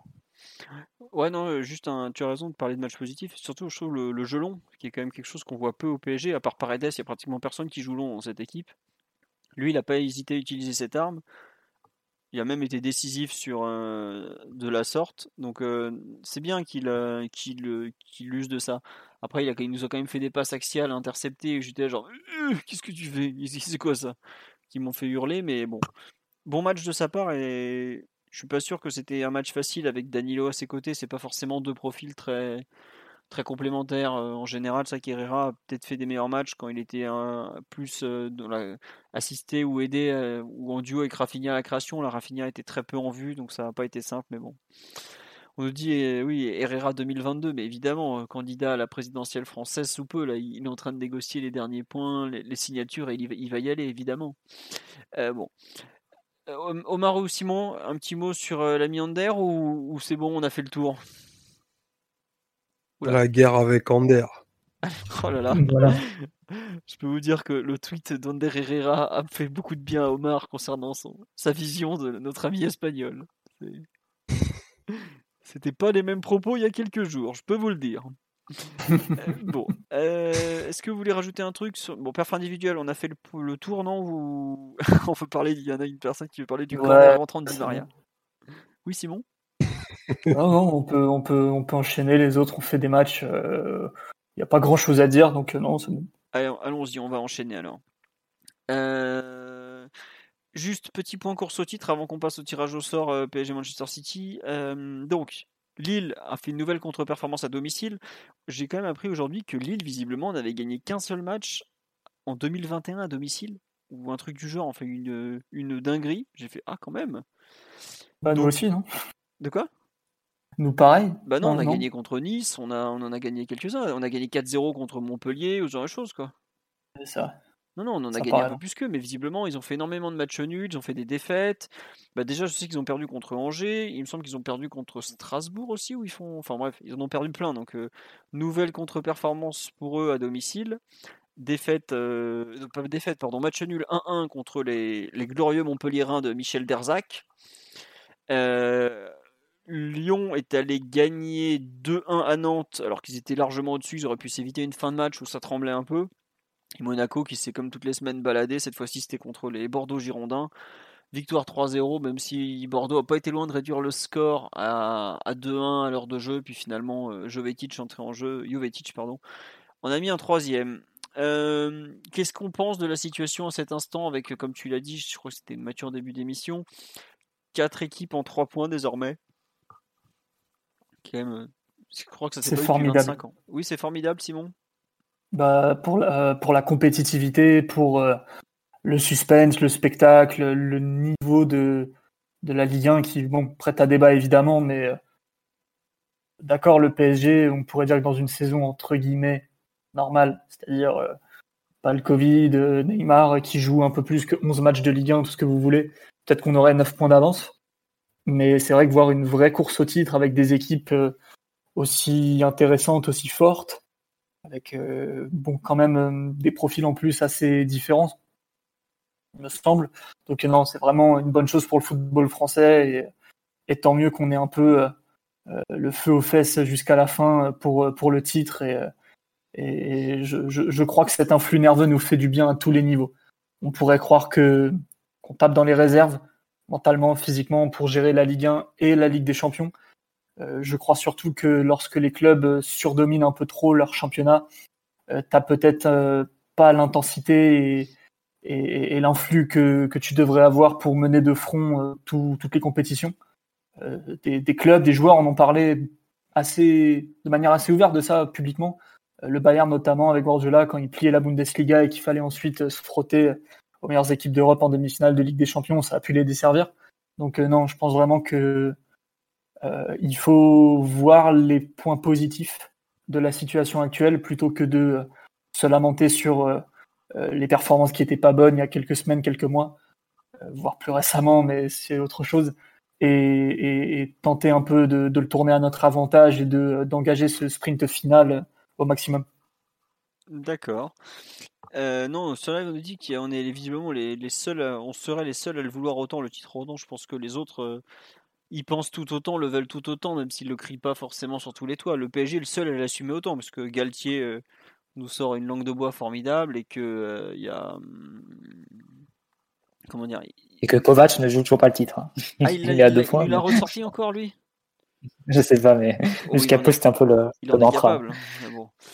Donc voilà. Euh, tiens, on me dit que Lille a battu trois équipes au total en, jan- en 2021. Ah oui, c'est depuis janvier qu'ils ont gagné qu'un match à domicile. Parce qu'ils ont battu Dijon et Reims en janvier à domicile. C'est possible ça. Oui, parce que Reims, ils avaient gagné 2-1, je crois, et Dijon, bon, bah, ça 1-0 avec une erreur monumentale du gardien euh, dijonnais, je crois.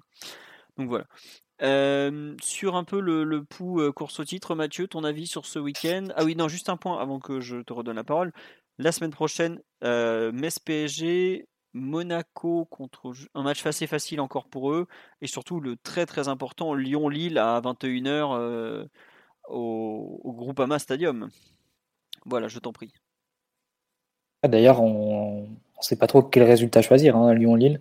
quel résultat serait, favorable entre le entre la possibilité d'écarter un concurrent pour le titre et de sécuriser, sécuriser ta place en Ligue des Champions, ou bien vouloir un match nul et quitte à ce que toutes les équipes se tiennent vraiment, vraiment très serrées, mais avec la possibilité de repasser devant Lille directement. Sachant qu'il restera 4 matchs après, je te dis qu'il vaut mieux passer en tête et puis on verra ensuite, on réfléchira. Ah bah. C'est possible, c'est possible. Euh, non, de toute façon, pour nous, il n'y a pas trop le choix. Hein. Prendre les matchs les uns après les autres et, et mettre la, la, meilleure équipe possible pour gagner. on n'a plus de joker vraiment euh, dans cette situation. Je pense que si on gagne les cinq derniers matchs, on sera champion. Mais il faut les gagner et il n'y a pas trop de choix. De toute façon, il n'y a plus à réfléchir. Euh, les cinq matchs sont ardus pour nous. Je je pense pas que, hormis peut-être le dernier face à Brest, peut-être Reims juste avant, mais le reste, sinon Reims, Rennes, pardon, Lille et Lens, pardon, et Metz. À part, Lens, ils sont tous assez prenables. Oh, attention Rennes. Hein. Rennes revient très bien. Rennes, Rennes, ça m'inquiète assez, c'est là-bas. Et, euh, et, Metz au week-end, pareil, avant la Ligue des Champions, ça se confirme. Euh, bon, pas que c'est des, matchs euh, super durs face à des adversaires incroyables, mais malgré tout, euh, bon, il y a des clubs qui travaillent quand même bien en, Ligue 1 et Metz en fait partie. Et, et euh, bon, c'est pas des matchs à prendre à la légère, ça peut être des traquenards. On sait qu'on avait bien galéré, notamment à l'aller.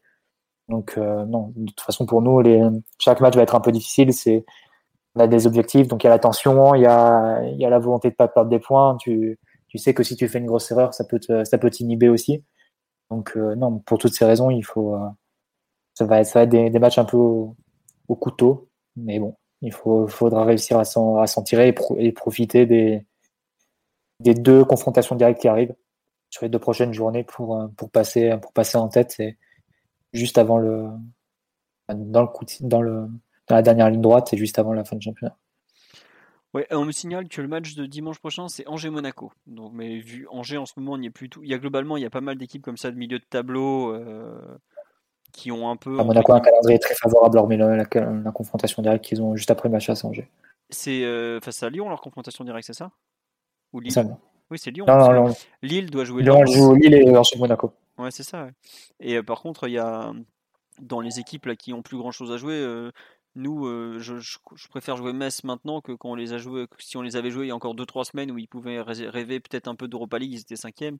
Là, Metz est repassé 9e. Et lance, lance entre les deux matchs de Ligue a encore la Coupe d'Europe en jeu, c'est pas forcément évident. Ah non, Lance au Parc des Princes, sachant que si je me trompe pas, Lance est une équipe qui perd très très peu à l'extérieur. Et c'est une très bonne dynamique en plus. Ouais.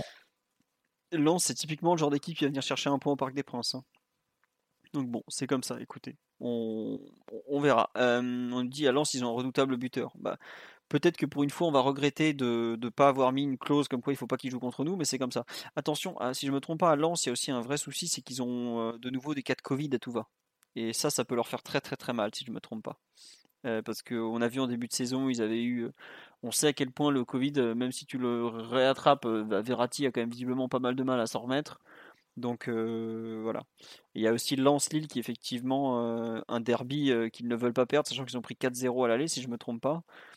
Donc à voir, à voir. Bon, on, verra la suite. Omar, sur ton, ton, point course au titre, tu es toujours sous le charme de l'AS Monaco qui est qui est une formidable équipe semaine après semaine. Ah ben c'est clair parce que ils peuvent faire des, des changements de système, des changements d'hommes. Ça fonctionne, ça fonctionne toujours autant. Bon après ils ont battu une très triste équipe des Bordeaux Girondins, euh, qui s'ils n'avaient pas le petit matelas qui sont constitués en première euh, en première partie de saison et allaient probablement tout droit. Donc euh, très, très franchement, Monaco fait une super impression. Ils ont, ils ont rattrapé, ils ont rattrapé le retard qu'ils avaient sur les, sur les quatre derniers mois. Franchement, ça me paraît, ça me paraît difficile de les voir hors du podium. bah maintenant, on va avoir, on va en savoir plus sur la journée prochaine, qui, je pense, exclura de manière définitive une de Lille ou Lille ou Lyon du, du podium en tout cas malheur aux, vaincus pour le coup, mais franchement, euh, encore un, encore un bon week-end de, de, Ligue 1, parce que Lille fait un partout, mais il faut une deuxième mi-temps euh, de tout premier ordre où il crée un nombre de situations pas possibles et il passe vraiment 50 minutes dans le camp des, des Montpelliérains et ils mettent un, un superbe but. J'ai pas vu Lyon donc j'en parlerai pas, mais Monaco est dans la droite ligne de ce qu'ils font depuis plusieurs semaines. Donc il y a une belle course au titre. Avantage à Paris quand même parce que ben on a on a la grandeur, l'habitude et, et des joueurs de, de dimension supérieure qui peuvent se mobiliser sur une sur sur vraiment cette quête euh, du triplé. Non, il y a un truc que tu fais bien d'en parler. Moi, j'ai vu un peu Nantes-Lyon. Bon, Nantes, c'est catastrophique, hein, ça va tout droit en Ligue 2. Hein, je sais même pas comment on a fait pour perdre contre eux. Mais Lyon, ils ont un peu réadapté leur plan de jeu. Ils passent beaucoup plus par Paqueta et le, Brésilien est quand même très, très, très en forme. Donc, attention à Lyon. Là, depuis qu'ils ils ont lâché leur 4-3-3 pour revenir à une sorte de 4-2-3-1, ça commence à redevenir une équipe beaucoup plus sérieuse dans la course au titre, je trouve.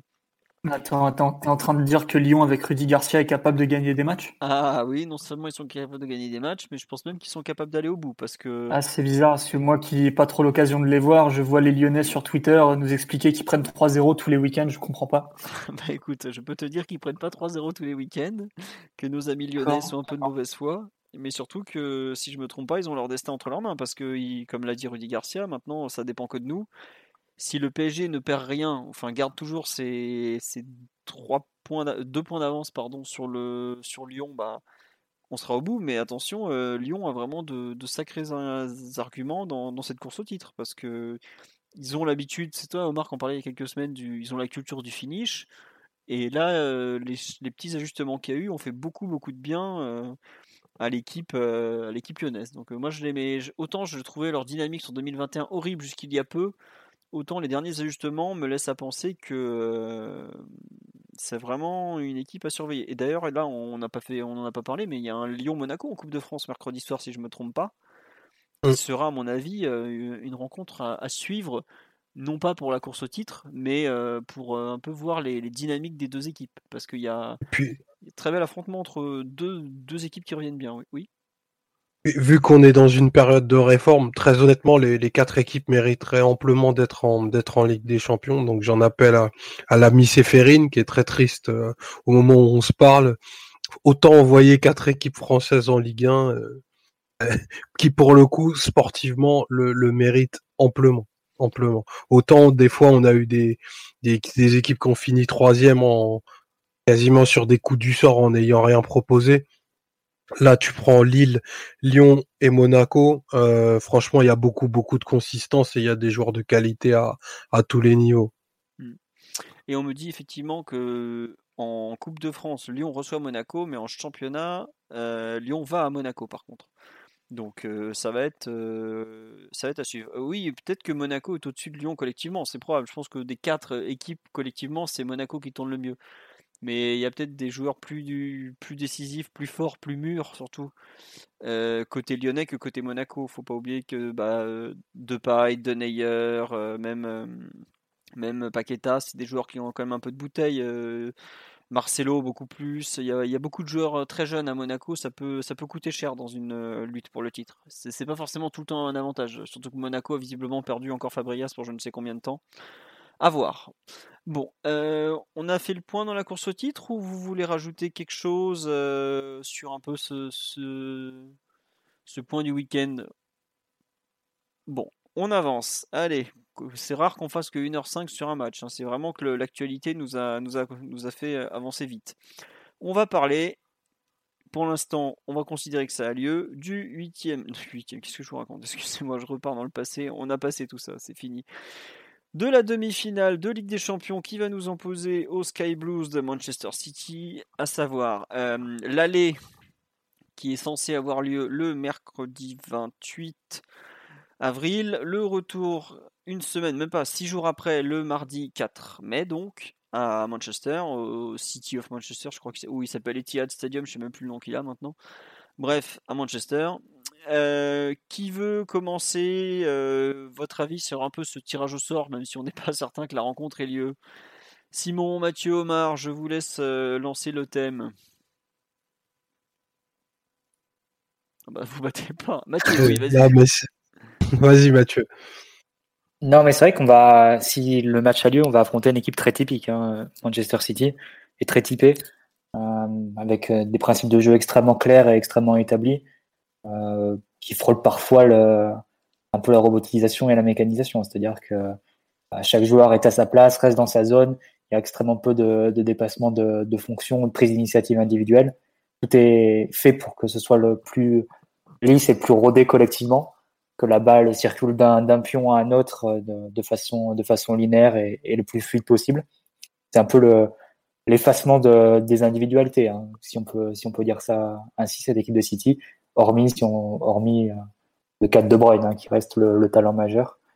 Mais à l'opposé, c'est vraiment l'approche euh, inverse pour le PSG qui mise beaucoup sur sur l'inspiration, le flair de, de, de joueurs offensifs qui ont eux une liberté totale pour se déplacer sur le terrain. Donc c'est vraiment deux approches assez différentes sur sur l'organisation offensive des équipes. C'est assez intéressant à noter. Après sur ce qui nous attend en, particulier sur un match comme Manchester City, euh, honnêtement c'est très difficile à anticiper. On peut anticiper le niveau des joueurs, leur dimension aussi, parce que City est une équipe qui a encore en opposition avec le PSG, un, effectif sans doute plus homogène, mais des joueurs peut-être d'un niveau euh, qui atteignent un niveau moins haut. De toute façon, ça se voit un peu aussi au, prix de, leur transfert. Hein. Le, PSG a Manchester City, je pense qu'ils ont une douzaine de joueurs qui ont coûté plus de 50 millions d'euros. Le PSG en a que 3 ou 4. Euh, mais par contre, City a aucun gros transfert comme, comme Neymar Mbappé. Donc ça situe un peu comment les, deux effectifs ont été, ont été construits. City a une équipe, un effectif très homogène avec des joueurs assez interchangeables c'est justement ce qui rend cette équipe assez, assez difficilement prévisible en attendant ce match face au PSG parce que concrètement, c'est difficile de, de, savoir ce que va faire Guardiola face à nous. Euh, on sait qu'il s'adapte énormément hein, sur, sur les matchs euh, face à des rivaux importants en Ligue des Champions. Euh, pour ceux qui ont lu les livres de Marty Perarno sur, sur Guardiola, quand il, était, euh, au Bayern, qui raconte un peu le, infiltré comment, il faisait ses processus de sélection, comment il étudiait ses adversaires, etc. C'est un, entraîneur qui donne énormément d'importance à l'analyse de l'adversaire, peut-être même trop parfois, au point de dénaturer ses, propres, joueurs, de, faire un peu un complexe d'infériorité. Donc, ce serait intéressant de voir ce qu'il nous réserve face, face à Neymar, face à, face à Mbappé. C'est difficile à anticiper malgré tout. Il y, a des, récurrences dans cette équipe de City. Tu sais qu'ils vont occuper euh, chaque, couloir de façon assez symétrique, que tu vas avoir euh, deux, euh, deux relayeurs entre les lignes. Tu vas avoir deux, deux ailiers excentrés proches de la ligne de touche. Tu vas avoir un joueur en neuf qui va être un peu, un peu mouvant. Souvent, on joue avec un faux neuf cette saison. Mais derrière, c'est vrai que ça s'organise un peu de façon un peu différente. Tu vas avoir donc les cinq joueurs qui restent, les quatre défenseurs plus le numéro 6. Tu vas avoir les deux, défenseurs centraux et, euh, qui reste derrière et les deux latéraux qui viennent ensemble à l'intérieur à côté du numéro 6. Tu peux avoir seulement un des deux latéraux qui vient à côté du numéro 6. C'était souvent le cas de Cancelo et l'autre qui reste à hauteur des défenseurs centraux. Ou bien tu peux avoir un peu comme on a vu face à, Chelsea ce week-end, c'est-à-dire les quatre euh, joueurs un peu en ligne, les quatre défenseurs, et pas vraiment de pas vraiment de joueurs qui rentrent à l'intérieur. Il y avait d'ailleurs un deuxième de terrain ce, ce match-là, il y avait Fernandinho à côté de Rodri. C'est une équipe qui a des principes très établis, mais dont la forme reste assez euh, proche d'un caméléon, on va dire. C'est très protéiforme, peut changer et s'adapter en fonction des adversaires. Donc c'est difficile d'anticiper euh, par avance ce qu'ils vont faire face à des joueurs comme Neymar Mbappé, qu'ils ont peu l'habitude de, croiser en championnat, ce type de, profil. Il faudrait peut-être se pencher sur ce qu'ils ont pu faire face à Liverpool ces, ces dernières années, peut-être prendre même le, City, euh, le, le, Bayern Barcelone, euh, qui s'était joué au Camp Nou en demi-finale de Ligue des Champions en 2015, ça, quand, quand le Bayern de Guardiola va affronter la MSN, pour avoir peut-être quelques pistes. Et comme ça, anticiper par avance, c'est assez difficile. Et peut-être que ce match-là qu'on va jouer au parc, on va passer les 5-10 premières minutes à essayer de, comprendre ce que veut faire City, ce qui ne garantit pas que leur plan sera infaillible, parce que souvent, Guardiola, euh, souvent, pas souvent, mais parfois ces dernières années en Ligue des Champions, Guardiola a eu ce, penchant de, bouger beaucoup ses équipes, réserver des grosses surprises, euh, sans quitte à parfois un peu dénaturer son équipe ou déstabiliser son équipe aussi. Donc ce sera intéressant de voir un peu sur quelle option il part et, probablement que c'est, je sais pas si c'est eux qui décideront du scénario du match, mais c'est difficile pour nous d'anticiper de savoir exactement ce qu'ils voudront faire. Donc euh, malgré tout, j'imagine plutôt et en, en ayant voir ce qu'avait fait Guardiola ces, ces, dernières années face à ce type d'adversaire, qui a plutôt visé une possession assez défensive, mettre euh, prendre le moins de, le moins de risques possible en possession et éviter le, plus possible les transitions du PSG. Ça paraît être euh, le, choix le plus, le naturel en, en, sa possession. Mais parfois, on a vu aussi City renoncer un peu, à, renoncer un peu au ballon en face de certains adversaires et, selon certains types de matchs. Donc, euh, voilà. Beaucoup de beaucoup d'inconnus, je trouve, sur le, sur le déroulement tactique de, de cette rencontre, a priori. D'accord. Sur le live, on nous dit mais pourquoi vous dites que ça n'aura pas lieu? Bah, Tout simplement, c'est quand même des menaces très sérieuses qui pèsent un peu sur les, les putschistes et dont on va parler ensuite. Mais c'est pour ça qu'on dit qu'on n'est pas certain que ça aura lieu. C'est c'est aujourd'hui, il y a même si l'UEFA a un peu dit tout et son contraire, on a quand même ce matin, ils ont fait passer le mot comme quoi oui, on finira la compétition, tout ça, et en fin d'après, il y a quand même un membre du comité exécutif qui a dit non, non, mais il faut qu'il dégage, quoi. Donc, euh, et puis il a pas pris des pincettes, le Danois. Euh, Jesper Müller, euh, il a clairement dit que pour lui, il fallait que ça dégage vendredi, et puis terminé. Hein. donc c'est pour ça qu'on en parle un peu avec, en étant un peu de circonspect quant à la, au fait que le match ait lieu, mais bon, il y a quand même un, vrai affrontement euh, qui est en théorie à attendre euh, sur, le, sur le terrain. On nous dit sur le live aussi, il faudrait regarder comment Spurs versus City pour voir les idées de Pochettino pour défier et contrer les principes de Guardiola. Effectivement, mais j'avoue que. Face à, face à Tottenham, il avait mis De Bruyne sur le banc, hein, Guardiola. Je ne sais pas si vous vous rappelez. Il avait mis. Euh, c'était un peu le, symbole hein, et peut-être le, jusqu'au boutine de sa philosophie de parfois de peut-être trop faire confiance à son schéma et à son idée plutôt qu'au talent de ses joueurs c'est une remarque que je me permets, évidemment, c'est peut-être un peu, un peu trop dur un point d'entraîneur comme Guardiola, mais euh, c'est vrai que ça avait surpris un peu tout le monde, le, fait que De Bruyne euh, démarre ce, ce, match sur le banc, et c'est Gundogan, je crois, qui avait joué ce match-là. Et à l'époque, c'était Gundogan, c'était vraiment utilisé dans le profil comme deuxième milieu de terrain pour garder la possession et avoir un, un, style plus, plus prudent, plus conservateur. C'est pas le Gundogan de cette année utilisé pour euh, occuper la surface et arriver en, en, deuxième rideau et, marquer des buts. Donc euh, peut-être qu'il partira sur cette même idée, mais bon, ça paraît difficile d'envisager De Bruyne sur le banc quand même, s'il est apte, ce qui n'est pas, pas garanti aujourd'hui. Oui, aujourd'hui, les derniers échos, c'était en gros, ils, sont pas certains qu'il pourra faire le match aller, mais ils sont pas non plus super inquiets pour, pour le retour. Ça parle même éventuellement d'un retour pour la finale de Carabao Cup, donc c'est la Coupe de la Ligue anglaise pour ceux qui suivent pas. C'est une compétition à peu près aussi pourrie qu'en France, elle change de nom tous les trois ans pour vous donner une idée de la chose qui a lieu le dimanche précédent contre euh, Tottenham, qui vient donc de virer son entraîneur comme tous les ans. Et euh, voilà, c'est un peu aujourd'hui City. Euh, il y a des gens qui me parlent de, Kyle Walker, mais est-ce qu'il serait titulaire?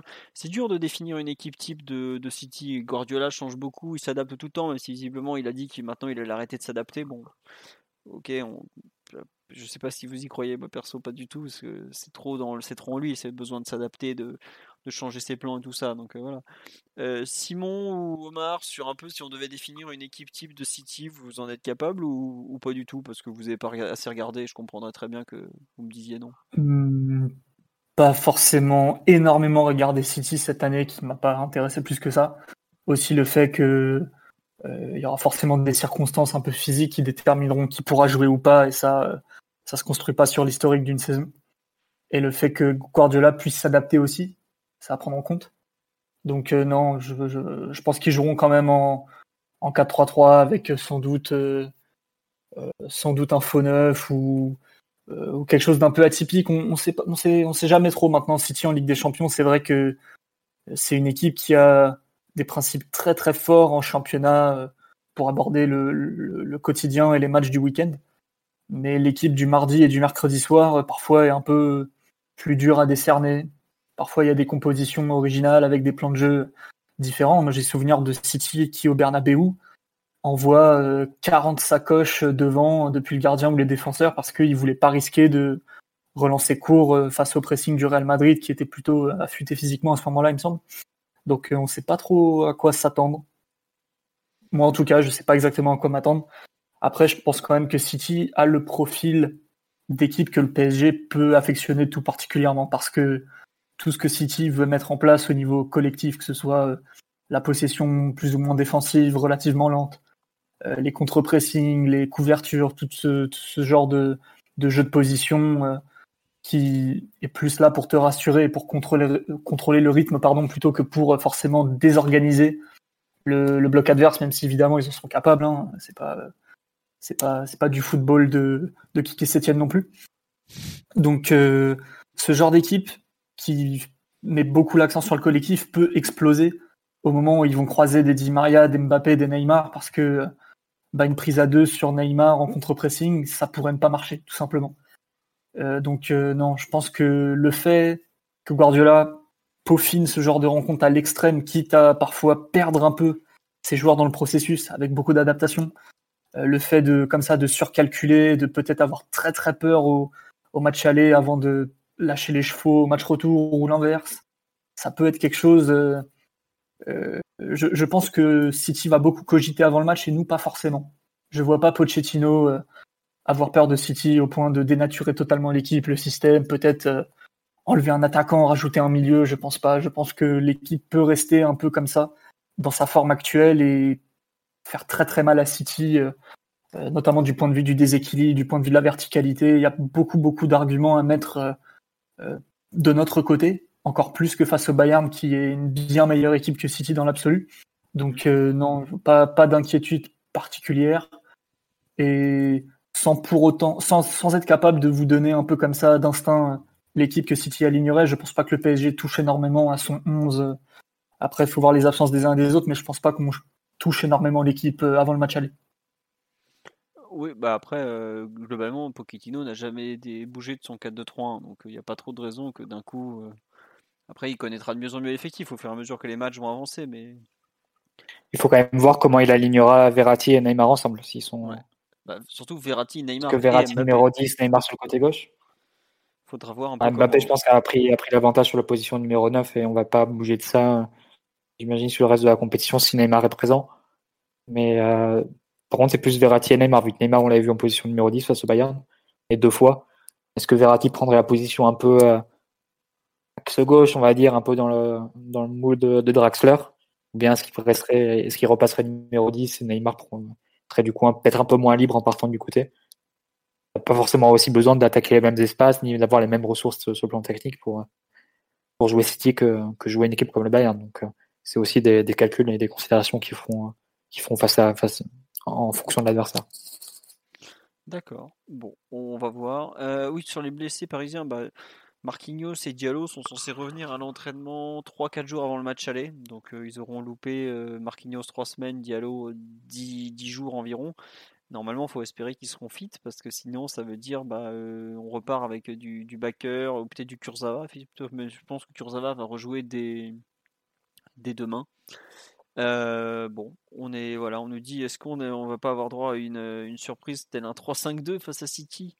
Euh, je ne suis pas certain. Globalement, City joue plutôt. Enfin, nous, en tout cas, il y a pas de raison. City, euh, eux, ils sont un peu capables de tout. Mais c'est vrai que globalement, Guardiola s'est calmé sur ses expérimentations folles. Euh, des dernières années, des trucs qu'on avait pu voir au Bayern quand ils attaquaient dans des, des, systèmes de jeu assez, assez improbables. Je me souviens, le, le manager du Bayern, à la fin, il donnait que les noms, il voulait même plus donner les compos d'équipe tellement c'était, il comprenait rien à la fin. Ça, on n'a plus trop. Il, a globalement des joueurs qu'il a, il a stabilisé. Ce sera normalement la charnière euh, Diaz, Stones notamment dans l'axe. Des joueurs comme euh, Fernandinho a de bonnes chances de jouer, Rodri aussi. On a du bah, De Bruyne, il faut savoir s'il est là. Gundogan qui, qui, a quand même retrouvé un peu de sa, de sa superbe. C'est peut-être pas le Gundogan 2013 de Dortmund, mais c'est de nouveau un, joueur qui compte. Il y a devant, il faudra voir euh, est-ce que ce sera Marez ou pas. Sterling normalement de jouera.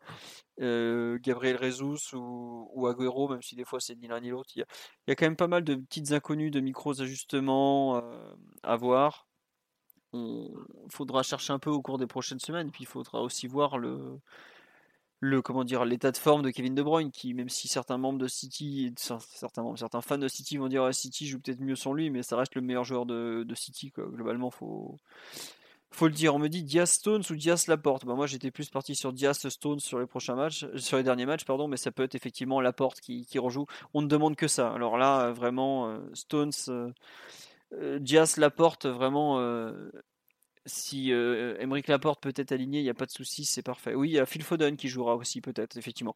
Globalement, ils ont un effectif très très très complet. Il y a beaucoup de joueurs de grande qualité. Je ne l'ai même pas cité, mais Joao Cancelo, qui est un arrière latéral, joue avec une... Bah, il joue un peu partout sur le terrain, globalement. Donc, bon. On verra. Est-ce que vous voulez rajouter quelque chose sur un peu cette double confrontation en général, Omar, de ton côté on, t'a pas entendu encore sur ce, duel qui a été tiré au sort il y a maintenant 10 jours.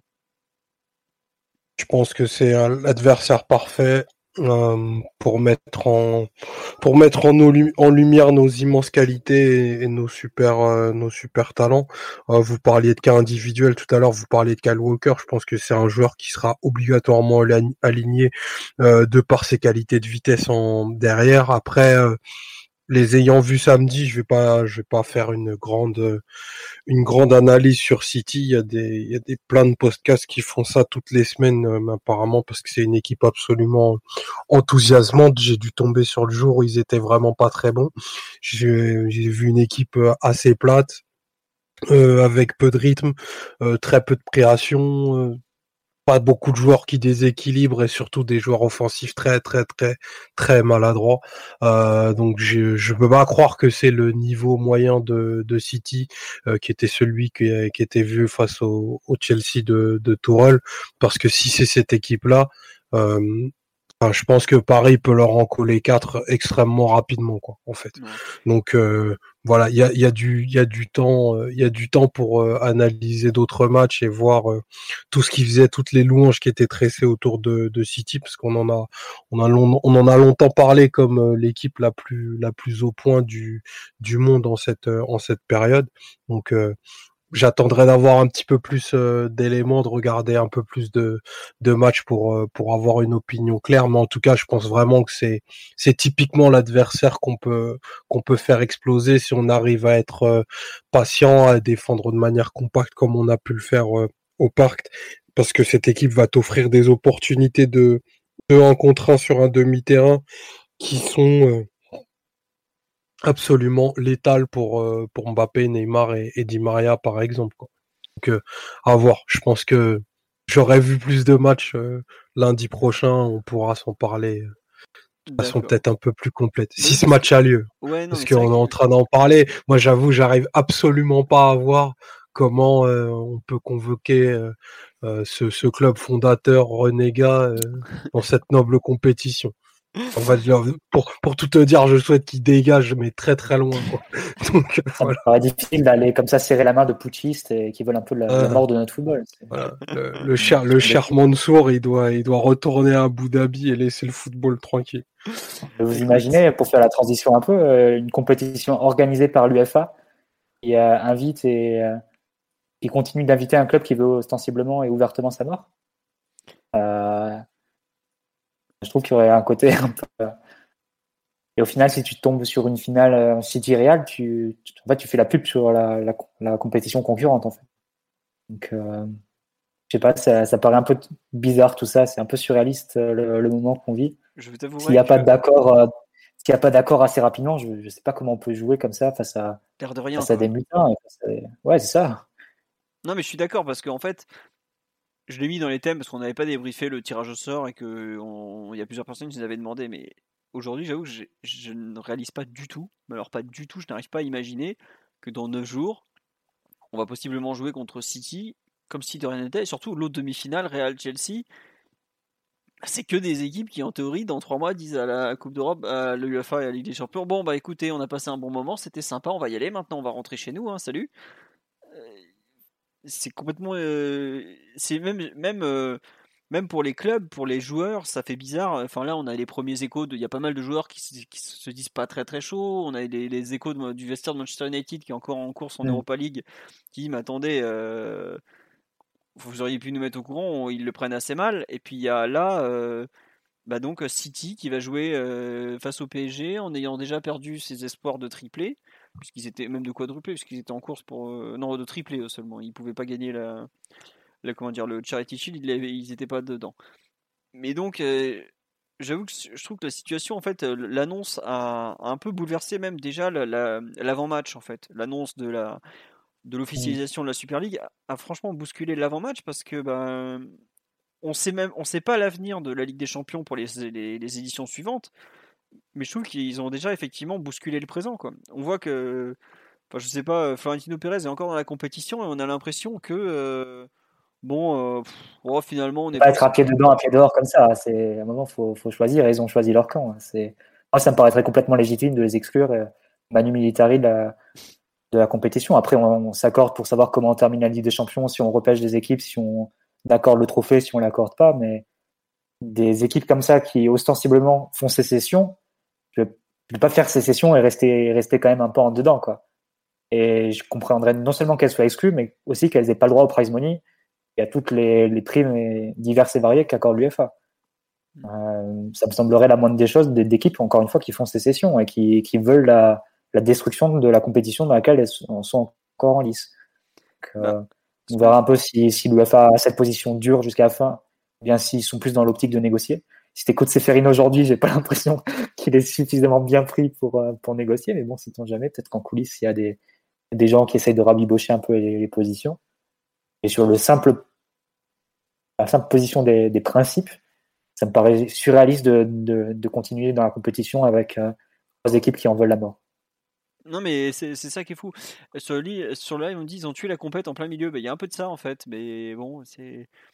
Après, c'est. On lui dit, euh, vous l'avez vu, il y a eu beaucoup de trucs. Alors, je vais faire un petit résumé. Il y a eu à 17h, 18h, il y a eu l'histoire de euh, Spiegel, qui est un des grands euh, journaux. Enfin, c'est pas un journal Der Spiegel, c'est un magazine allemand très impliqué dans tout ce qui est leaks, notamment de de, de Football Leaks, ils avaient fait beaucoup de choses, etc. Wikileaks, ils étaient dedans aussi. Enfin bref, il y a eu énormément, ils ont beaucoup travaillé là-dessus. Ils ont sorti le contrat de, visiblement, le, un peu pas le manifeste, mais pas loin de, de la Super League, qui disait que, bah, en gros, ils avaient proposé au PSG de venir. Le PSG avait 14 jours pour dire oui ou non. Ils ont proposé aussi au Bayern et au Borussia Dortmund, pareil, ils ont 30 jours pour dire oui ou non. Euh, donc bah ça, le document, il existe visiblement parce qu'il y a quand même un extrait, on voit les alinéas et tout. Donc je, pense que Spiegel s'amuse pas à faire ça non plus. Hein. Mais euh, c'est quand même assez assez fou en fait ce qui ce qui se passe. Euh, ah Mathieu, tu me dis qu'en fait ils ont raccourci Bayern Munich en BM et Borussia Dortmund en BD, c'est ça dans le document? Parce que je l'avais pas vu. Ah non non, c'est juste c'était juste une remarque que je faisais ah un peu dans le chat. Et euh, quand tu vois comment, ils comment a été rédigé le document, et tu vois Paris Saint-Germain entre parenthèses PSG pour la suite du document, et Bayern Munich entre parenthèses BM, et Borussia Dortmund entre parenthèses BD. Alors que bon, tout le monde sait que Bayern Munich c'est FCB, et Borussia Dortmund c'est BFOB. Ouais, euh, tu vois déjà que les gens qui organisent ce truc, c'est des gens qui sont très éloignés du football et dont les fans de foot que nous sommes devons rester le plus éloignés possible. Ouais, donc voilà. Bon, euh, c'est bien effectivement que le, c'est pas des types qui sont très intéressés par la chose. Et donc, euh, parmi les autres euh, bruits qui sont sortis dernièrement, il y a la fameuse rumeur, donc enfin fameuse, qui a déjà fait du bruit, c'est Bilt qui dit que si les trois sont virés de la compétition, donc les trois, les trois qui sont encore en liste de la Ligue des Champions, il y a deux possibilités. Euh, soit le PSG sera sacré, donc euh, possiblement dès vendredi lors du comité exécutif extraordinaire de l'UFA, soit ils rappelleront dans la compétition, par exemple, euh, Bayern, Dortmund et Porto, qui sont des équipes qui ont été éliminées bah, au tour précédent et qui étaient, entre guillemets, qui sont pas impliqués dans la Super League, puisque le Bayern a été très clair, ils ne veulent pas en entendre parler. Et le Borussia a déjà fait passer le mot, et Porto aussi a dit qu'ils avaient refusé l'invitation aujourd'hui, si je ne me trompe pas. Donc voilà un peu le, point sur la Super League qui a été créée et surtout euh, sur les, possibilités. Mais c'est vrai que aujourd'hui, concernant un peu la, suite de la Ligue des Champions, euh, comment vous voyez ça, Omar ou, Simon notamment? Mmh, Je pense que ça va se jouer à peu près normalement. Il y a quand même beaucoup de. Il y a quand même quelque part euh, un coup de force avant tout pour l'instant qu'on n'en sait pas plus, qu'il n'y a pas plus de d'officialisation. On parle quand même d'un projet Super League où où est-ce qu'ils vont jouer, comment ils vont s'organiser. Enfin, euh, euh, Florentino Pérez, il est bien gentil, mais il n'a pas l'UEFA et la FIFA euh, sous ses ordres, quoi. C'est pas des organes footballistiques ultra développés. Je sais pas si les 12 fondateurs là engagés peuvent tenir ça un peu sur pied, mettre ça en place euh, pour euh, le mois d'août apparemment cet bah, été. C'est ce que disait le secrétaire général dans Le Parisien euh, tout à l'heure. Il dit ouais, nous on est prêts le mois d'août, mais ouais paraît-il, mais à quel point il, il bombe le torse, à quel point c'est vrai, on sait pas trop encore.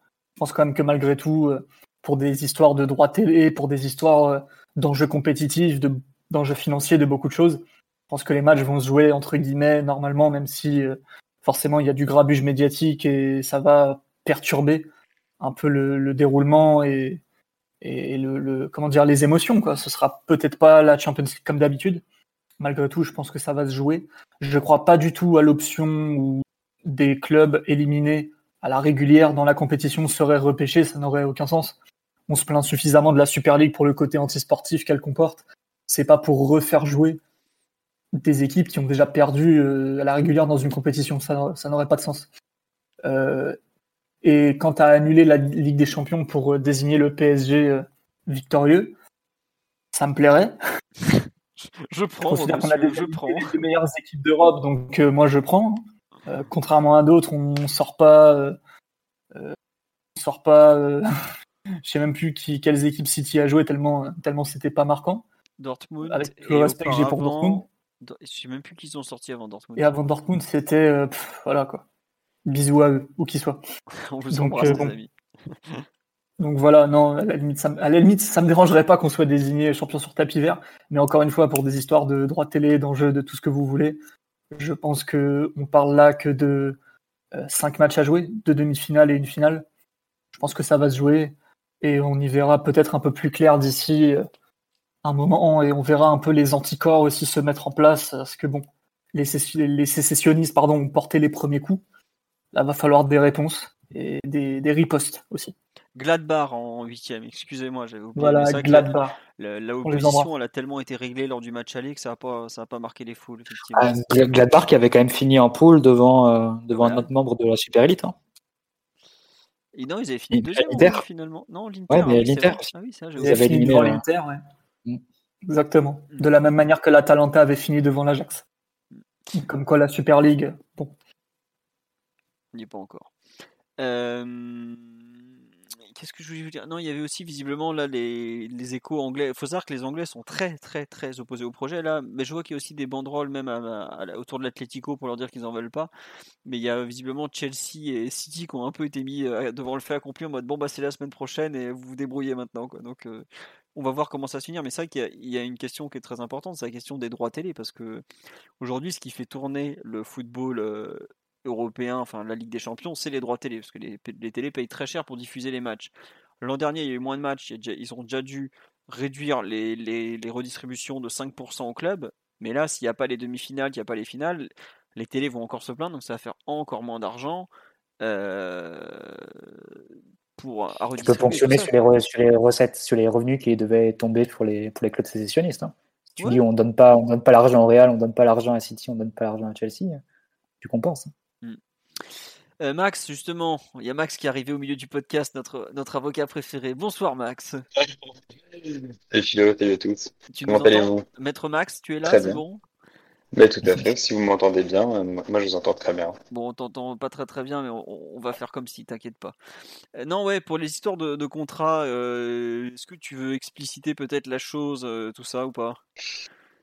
Non, mais effectivement, c'est moi je trouve que c'était le point le plus important, c'est-à-dire qu'effectivement on, on, a eu ce on a eu ce coup de force un peu insoupçonné hier et qui est un peu apparu, euh, qui est sorti du chapeau.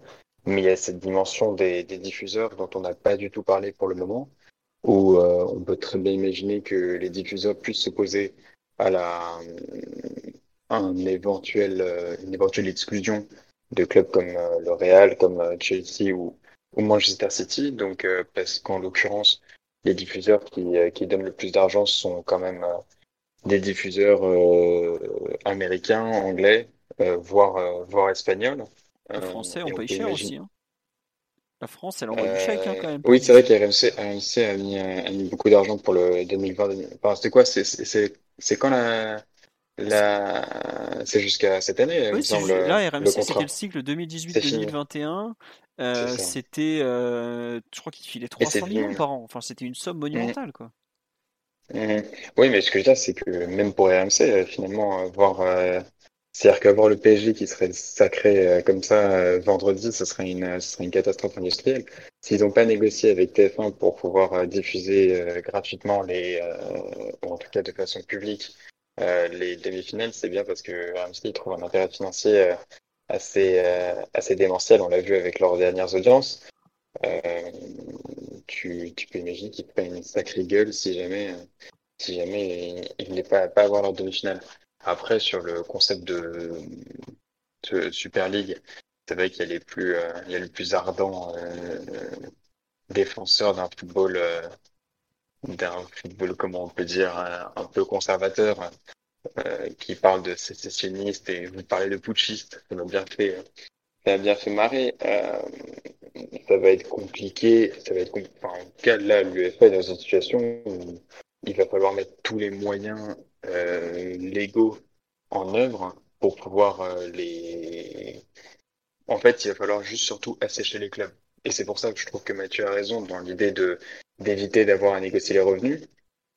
Sauf que tu peux pas empêcher, tu peux pas justement priver un club d'une partie à partir du moment où c'est des revenus que tu as générés grâce à lui. Euh, ouais. Et, et, Non, et d'accord. Donc, donc en fait, non, mais l'UFA se trouve dans une situation inextricable où soit tu te retrouves avec des diffuseurs à dos si jamais tu annules les demi-finales, soit tu t'écartes les clubs et en même temps tu fais revenir, euh, tu fais quoi? Tu fais revenir le Bayern, euh, Dortmund et Porto. Tu fais donc une compétition qui n'a plus de sens euh, au niveau sportif euh, parce que euh, voilà, on parle de clubs qui, qui sont éliminés. Euh, tu... Est-ce que ça a un et- sens de, de continuer comme ça en fait? C'est ça Oui, mais euh, dans ce la cas-là, question. mais dans, dans ce cas, Il n'y a aucune de solution qui paraît naturelle. Non, mais dans ce cas, il n'y a pas de retour en arrière. Si tu les, si tu les exclus vendredi, tu n'as plus de levée de négociation. Tu veux plus, tu, tu, tu actes le, la sécession, là où je pense que tu es dans, quand même dans une hypothèse de, de négociation. Euh, Oui. Tu peux pas Tu trop. peux, tu peux aussi voir ça comme une position de faiblesse aussi. Si tu dis OK, on reste, restez avec nous, restez avec nous. Mais, mais on de vous toute façon, donne, Au final, Mais ils ont façon- réussi leur coup de force hein, si tu fais ça. Mais ils, ils ont réussi leur coup de force dans le sens où, de toute façon, il va falloir que le, l'UEFA euh, aille à la table de négociation et baisse le pantalon. L'UEFA aujourd'hui n'a aucun levier de négociation pour pouvoir euh, dire à, à des clubs comme euh, le Real, comme le Barça et comme Manchester City, euh, s'il vous plaît, il faut que vous reveniez à jouer avec des champions. Si des tous les gouvernements qui sont en train de torpiller le projet, Max. hein. Je pense que D'accord, pardon. on parle pas justement de l'UEFA qui est seul face à 12 Ouais, clubs. il y a beaucoup de Moi, je gouvernements. pense que c'est plus. Les gouvernements anglais, par Ouais, exemple, a déjà expliqué qu'ils feraient tout pour torpiller le projet quand même, en disant, bah, nous, vous savez, en plus, ça tombe bien parce qu'on n'est plus dans le Brexit, donc les lois de l'Union européenne, enfin, on a fait le Ça, Brexit, c'est le vrai problème. on s'en fout. Donc si on veut vous torpiller le projet, il y a quand même un. C'était bon, le maire de Londres, lui, il parle, mais il a aucun pouvoir hein, globalement, pas à ce niveau-là. Mais t'as un des, des- un des un des députés qui a dit, on fera tout ce qu'il faut pour euh, plomber le projet. Il parlait de taxes sur le, les Euh, transferts. et c'est tout pas un ça. député, c'est le ministre, des- c'est le ministre de la Culture, C'est qui est en charge des sports aussi. J'ai pas C'est- fait gaffe. ouais, j'ai qui, qui, qui, qui, vois qui a surtaxé, qui veut surtaxer les transferts, oui. Ouais, c'est ça qui, qui en gros eux, euh, côté euh, après enfin ce que sur le live visiblement côté espagnol, ils sont plutôt euh, acceptés, ils sont prêts à accepter aussi euh, un peu euh, la Super League. Bon, en même temps heureusement parce que c'est quand même euh, Florentino Pérez qui pousse le plus possible. Mais euh, selon les pays, en Italie, j'ai pas l'impression que le, le gouvernement a l'air assez contre. Draghi s'est dit contre. Draghi s'est dit opposé. Euh, globalement, il te reste un peu, bah, sachant que bah, la France, Aujourd'hui, les 12, c'est eux qui sont seuls. Hein. Faut pas renverser non plus le rapport de, de force. Hein. C'est les 12 contre le reste du monde. Et c'est vrai que si tu te places un peu de l'extérieur, ce projet, il sent quand même un peu, euh, un peu bizarre. Tu as vraiment l'impression d'une association de, clubs au bord de la faillite, des abois économiquement, que ce soit les clubs, les clubs du Sud, grosso modo, les, les trois clubs espagnols et les trois clubs d'Italie. Juste pour donner quand même un, un, ordre de grandeur, un ordre d'idée. La Juve doit faire, devait faire 200 millions de plus-value avant la fin juin pour être en, en ligne avec, euh, avec ses obligations. L'Inter paye plus les salaires depuis six mois. Le Milan, c'est un peu la même situation. Euh, L'Inter, j'ai oublié aussi qu'ils ils sont aussi dans une situation où ils doivent, de négociation pour vendre le club, donc une situation de au niveau de la, la société très incertaine. Le Barça, le stade s'effondre. Euh. L'Atlético, hein. On est triste. Non, pour mais eux. si tu veux- si sont, si c'est- un peu ça. C'est d'un côté, tu as les clubs du Sud qui sont, euh, qui sont euh, aux abois économiquement et qui jouent leur, euh, leur dernière balle, leur dernière cartouche. Parce que s'ils n'ont pas euh, une Super League avec- dont ils capteraient des revenus monstrueux, euh, c'est des clubs qui, à l'horizon de 5 ans, peuvent euh, être complètement dégradés et déclassés. Et de l'autre, tu as les clubs anglais où trois ou quatre d'entre eux, des six, risquent de manquer la Ligue des Champions sur le simple critère sportif l'an prochain. Donc, euh, ils veulent se rattraper à ce niveau. Euh, donc, euh, voilà, c'est un peu, moi j'ai l'impression que c'est un peu le, une association de clubs ratés qui sont en grande difficulté en ce moment. Et j'observe que le PSG et le Bayern, qui sont peut-être les deux clubs qui ont le moins Besoin. crainte forcément de la crise actuelle, restent à l'écart. Donc euh, le Bayern parce que c'est un club qui est très bien géré depuis toujours, et le PSG parce que c'est le club qui a l'actionnaire le plus puissant au monde. Après, après je trouve que c'est pas le quand même cette distinction entre les situations des clubs pour savoir qui va et qui va pas. pour, le, pour le PSG, je pense qu'on a une dimension diplomatique qui nous échappe et qui nécessairement fait que on peut pas, on peut pas saisir tous les enjeux. Et euh, ça va au-delà, je pense, de, de l'aspect de l'aspect financier, de la capacité à, à pouvoir surmonter la, la crise actuelle. Mais tu as un peu cette espèce d'alliance entre euh, la, la, la, la, nouvelle bourgeoisie foot et euh, l'ancienne aristocratie désargentée. Euh, où effectivement, sauf que c'est finalement une situation dans laquelle euh, tu as donné tellement de pouvoir au club que nécessairement ils se, ils se permettent, ils se permettent de, de prendre le pouvoir. Et alors, tu vas te retrouver dans une situation où effectivement, euh, la Super League, ça fait des, ça fait des mois, ça fait des années qu'ils travaillent dessus. Donc, euh, légalement parlant, c'est une hypothèse qui est jouable. Sauf que tu peux très bien te retrouver euh, dans une situation où, pour le moment, tant que la bataille juridique n'est pas menée n'est pas gagnée, l'UEFA et les, les appuyés par les fédérations et par les ligues peuvent, peuvent faire bloc et le temps que tu aies des recours et tu aies euh, tout euh, un système dans lequel euh, tu une intervention de la Commission européenne, de la, du tribunal de l'Union européenne, euh, nécessairement, tu peux effectivement, avec l'accord de la FIFA, en venir peut-être à des situations où euh, tu aurais des joueurs qui seraient, euh, qui seraient exclus de, de sélection en, cas de, en cas de participation à la Super League, auquel cas, là, tu renverseras la rapport de force. Après, Mais t'as- le rap- Enfin, juste, je, Comment je, je te mets pas ton max, mais par exemple, tu vois, tu parles effectivement des avocats, tout ça, et aujourd'hui, ça va jouer là. T'as- Je sais plus qui disait tout à l'heure, qui, disait- qui sur, sur Twitter, disait, un journaliste disait, mais aujourd'hui, l'exclusion, c'est avant tout les avocats qui vont décider si c'est faisable ou pas, par exemple. Aujourd'hui, c'est devenu une bataille oui. juridique déjà, Super League contre Ligue des Champions, quoi. Pour, le, pour la Mais- fin de mais- saison comme pour la suite, au final. Bien, bien sûr, mais aujourd'hui, si, le projet il est lancé tel quel, c'est qu'il est blindé. C'est qu'aujourd'hui, tu peux pas. Les mecs, ça fait des, ça fait des mois qu'ils le lancent. Euh, si Tu sais, Max, quand tu vois comment les types en question gèrent leur propre club, je ne mettrais pas Ouais, ma main à qu'ils gèrent bien la- gèrent bien l'affaire. Parce que Non, si tu veux que je te dise l'ensemble des décisions qu'a prises Agnelli ces derniers temps, honnêtement, je me fierais pas, j'irais pas les yeux Là- fermés dans un projet avec lui en ce moment. Là, là où tu as raison, c'est que c'est complètement hâté par euh, la situation actuelle et le gouffre économique dans lequel euh, la, plus- Ouais. la moitié des clubs qui participent à cette, euh, à cette Super League Regarde. sont. Tu sais, je suis pas aussi certain que toi que ça soit blindé, parce qu'il y a quand même tous les signaux qui laissent à prouver, qui montrent qu'au au contraire, ça s'est beaucoup accéléré sur la fin. C'est que t'as quand même, là, t'as les trucs anglais, Chelsea, Manchester City, qui disent ouais, bon, bah, nous, on s'est retrouvés là-dedans, euh, tout, s'est accéléré. T'as la présidente du Barça qui a changé, euh, où Laporta a remplacé Bartomeu. Aujourd'hui, visiblement, le Barça regarde ça en mode bon, bah, vous êtes gentil, mais nous, c'est l'autre qui nous a mis dedans. Euh, Aujourd'hui, on, a fait le communiqué comme les autres, mais tu verras, il y a très très peu de réactions de la direction catalane. T'as énormément de clubs, surtout, qui ont besoin d'argent, parce qu'on arrive en fin de saison, que la saison elle se finit au 30 juin, et les caisses sont vides. T'as pas une rentrée de, de, bi- de billetterie de la saison, même depuis plus d'un an maintenant. Euh, t'as quand même beaucoup de, je pense, de clubs qui sont très très justes financièrement. Et quand tu dis que ça n'a pas été lancé euh, à la va-vite, quand je vois par exemple la couverture sur les réseaux sociaux, ils ont même pas un compte Twitter certifié, euh, ils ont même pas un Facebook certifié, tu vas sur le site web, comme on le dit, il est claqué, t'as rien, c'est archi vide. Moi, je suis pas aussi certain que toi que ça n'a pas été lancé justement dans l'urgence parce qu'il s'est rendu compte que euh, le temps passe et que bah, si on veut partir de la. Champions League, il va falloir se dépêcher, se dépêcher quand même. Bien, évidemment, tu te retrouves avec des, clubs au bord de la faillite. Maintenant, euh, juste ce qui a pu hâter, moi j'ai juste parlé dans, d'un point de vue, euh, je sais que, que Mathieu aura, beaucoup plus de compétences en matière de, comptabilité. Euh, non, mais juste d'un point de vue juridique, parce que c'est ce que je pense maîtriser le mieux, tu te retrouves avec un, une situation dans laquelle le tribunal de l'Union européenne, c'était en décembre dernier, et c'est une décision qui est un peu, qui est un peu passée inaperçue, qui avait interdit, qui avait interdit justement au, à une fédération internationale, en l'occurrence c'était du patinage de vitesse, d'interdire à ses propres euh, athlètes membres de sa fédération de participer à une euh, compétition privée qui était, je crois, organisée euh, dans les au Qatar ou à Dubaï.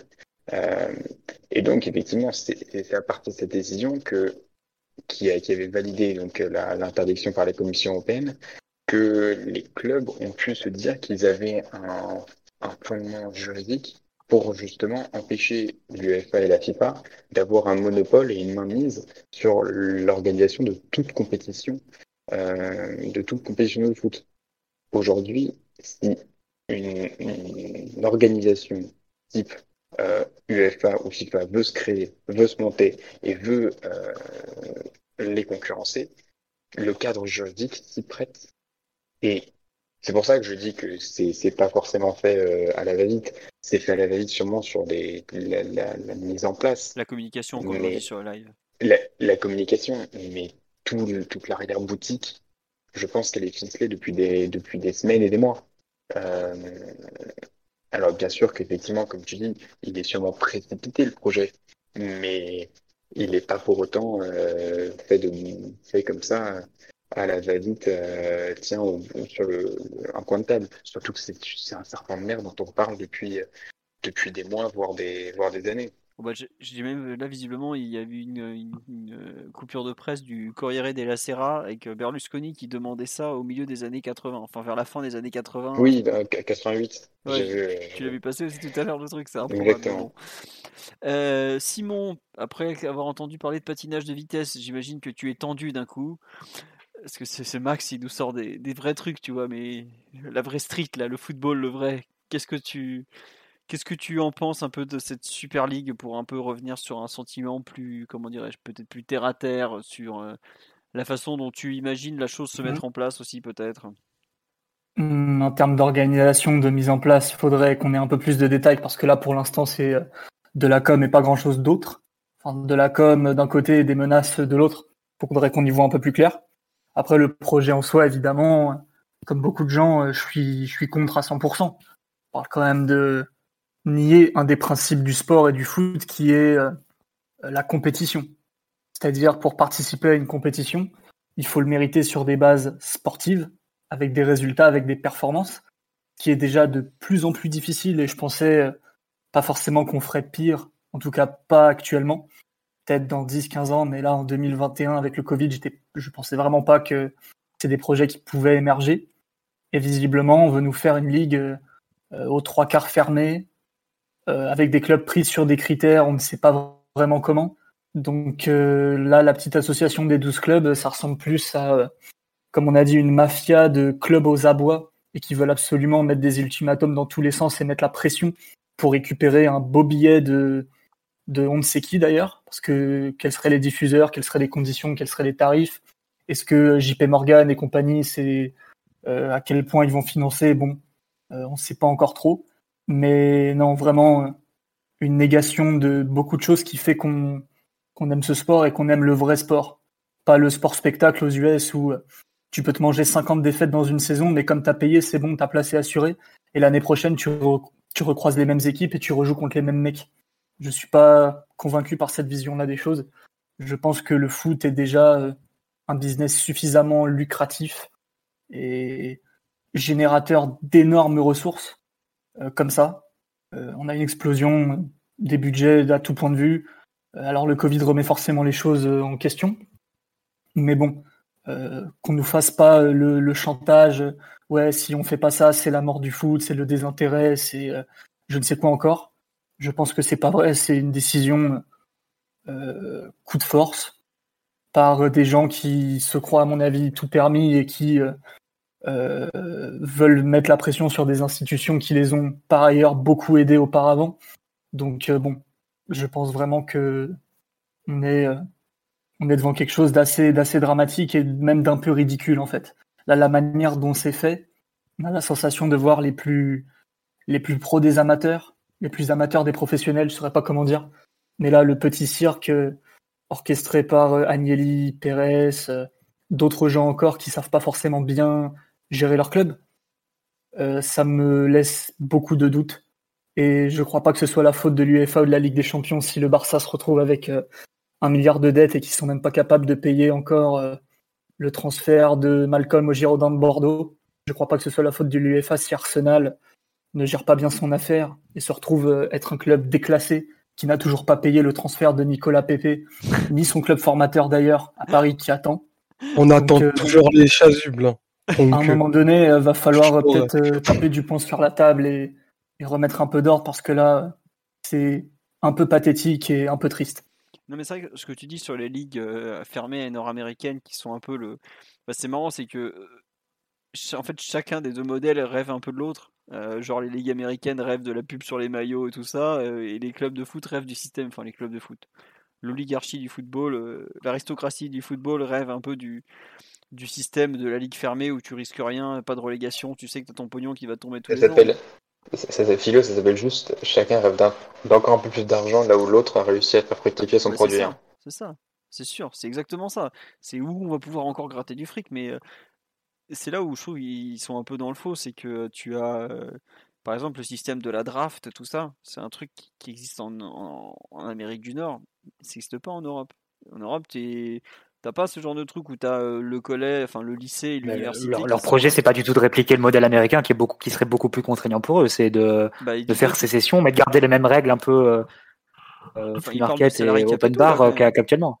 Ils- Ouais. de Enfin, même, salaire- parlent de salaire cap, je pense que ce serait un peu les mêmes règles que la Liga, tu vois, euh, inspiré euh, parce qu'à la Liga, ton, tu as un plafond salarial où euh, la somme des, des salaires et aussi des amortissements ne peut pas dépasser un, un certain seuil de ton budget. Je crois que c'est 70%, il me semble, si je dis pas de bêtises. Ouais, c'est ça. Mais même si ça dépasse, bah, au pire, tu payes une amende et, et voilà. Mais- avec les, les, les revenus qu'il y aura, moi je trouve que c'est, faut pas, ils vont pas se mettre des, ils vont pas s'au- s'automettre des bâtons dans les roues. Ces, ces gens-là. On parle d'une compétition dont le président sera Florentino Pérez, le vice-président sera Glazer 1 et le vice-président 2 sera Agnelli. Donc, on parle déjà d'un entre-soi et de une compétition dont les règles seront vraiment euh, complètement mises à leur profit et pas du tout pour les mettre en difficulté. Et je pense que ceux qui seront en difficulté, c'est plus ceux qui adhéraient après coup et notamment les récalcitrants. Donc c'est peut-être pour ça que le PSG euh, est peut-être bien de, de se tenir à l'écart pour le moment parce que tu vas dans une ligue dont, dont le président est Pérez, dans le vice-président est Agnelli, dans l'autre vice-président est Glazer. Déjà, j'ai vu qu'il y avait aussi des, des questions sur la répartition. L'argent n'est pas réparti de façon égale entre les différents membres. Ça commence bien déjà, tiens. Ouais, enfin bon, tu sais que tu vas dans une ligue pour te faire avoir, quoi. Et j'ai- plus confiance en, en l'UEFA, c'est dire, mais là, dans cette euh, y aller pour le PSG, je, pense que tu perdrais la face déjà au niveau au niveau moral, forcément. En plus, euh, ouais, comme tu dis, Simon, euh, sur, le chat entre nous, tu te fais raqueter. On, viendrait pour te faire les poches et pour pour on va dire te, te nier ton ascension qui est qui est incontestable sur les dernières années. On te ferait rentrer dans le rang, dans une diluer dans une dans un groupe et dans un ouais au milieu d'autres clubs et au final, je sais même pas si tu participerais à des phases finales vu que avec les trois premiers qui qui iraient en quart. Tout ça me paraît très très fumeux. Pareil, l'intégration aux différentes ligues nationales, ça paraît une blague complète hein, quand tu y penses. Que vu l'écart de, de revenus qu'il y aurait, euh, imaginez que ces clubs-là puissent le samedi tranquillement euh, venir cogner les Retafe, Eibar ou, ou Sassuolo, ça, ça paraît complètement délirant. Bah, c'est ce que disaient les Euh. Anglais. Attendez, ils vont utiliser la première ligue comme si c'était la Coupe de la Ligue parce qu'ils garderont leurs meilleurs joueurs pour leur compétition européenne. On peut pas accepter ça. C'est un championnat, tu Ouais, dois le jouer à fausserais le reste du championnat parce Tu que championnat, voilà, c'est ça. Déjà Ouais, que tu ça, un peu aujourd'hui avec le calendrier. Euh, six T'imagines en première ligue, tu aurais six équipes, donc quasiment un tiers du championnat qui serait assuré de d'être d'être qualifié dans la compétition suivante. Ça laisserait comment les 14 autres?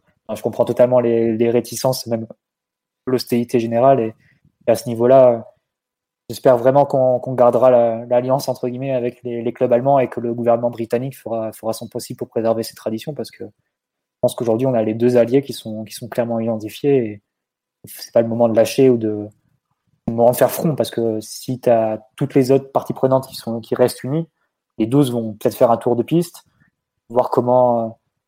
Tu vois, ça, je vais peut-être filer la métaphore cycliste, Philo, ça te plaira, mais ça, ça me fait penser un peu à une échappée qui, qui, qui partirait comme ça, un peu pour tester le reste. Et euh, au lieu de partir un peu de façon éparpillée, aller les chercher, bah, tu les remonterais au train en fait. Et euh, je pense que c'est plus euh, en restant en bloc comme ça, en restant unis et en ne pas fissurant les alliances qui sont en train de se, de se lier, que tu vas avoir la, la peau de ce projet qui est, est barbare et qui est euh, une négation même de, du foot en Europe. Après, tu vois, il y a. Sur là, on nous dit on est hypocrite parce qu'on fait pas des podcasts après match contre pourri contre Dijon ou Amiens. Alors, ça, c'est complètement faux. On fait tous les Ça fait podcasts. 1h30 après le podcast face à Dijon. ouais, et puis surtout, non, c'est les matchs en semaine parce que pour nous, pour des raisons professionnelles, c'est un peu compliqué. Mais ça n'est pas nié. On n'a pas fait de podcast après une demi-finale de Coupe de France Lyon-PSG, alors qu'on a fait des podcasts après des PSG à Amiens, mais horrible, horrible, horrible. Donc, ça... Non, c'est juste que, euh, déjà, au contraire, on a tout le temps respecté le championnat de France en faisant des, des, des podcasts dessus. Donc c'est pas une question d'hypocrisie et tout. Et puis même au contraire, comme on dit sur la live, plus tu vas avoir des affiches comme ça répétitives et répétées, moins tu vas t'y attacher. Et je sais plus, je crois que c'est, euh, je sais plus quel joueur disait que justement ce qui fait un peu le, grand match, c'est que tu attends longtemps pour le jouer. C'est ça qui donne le sel à la, à la chose. C'est pas le fait de Eusil, tu me dis euh, Simon, bah, c'est pas étonnant. Bah, c'est un peu un romantique du football lui, donc c'est pas du tout étonnant. Mais c'est un peu comme, euh, par exemple, je reprends les, les, exemples des ligues nord-américaines, c'est que bah, les, audiences du basket sur les matchs de saison régulière, elles sont pourries, quoi. Parce que tu as trop de matchs et au final, tu, même si c'est des belles affiches régulièrement, tu que seulement quand il commence à y avoir un peu d'intérêt que tu vas avoir ça, quoi.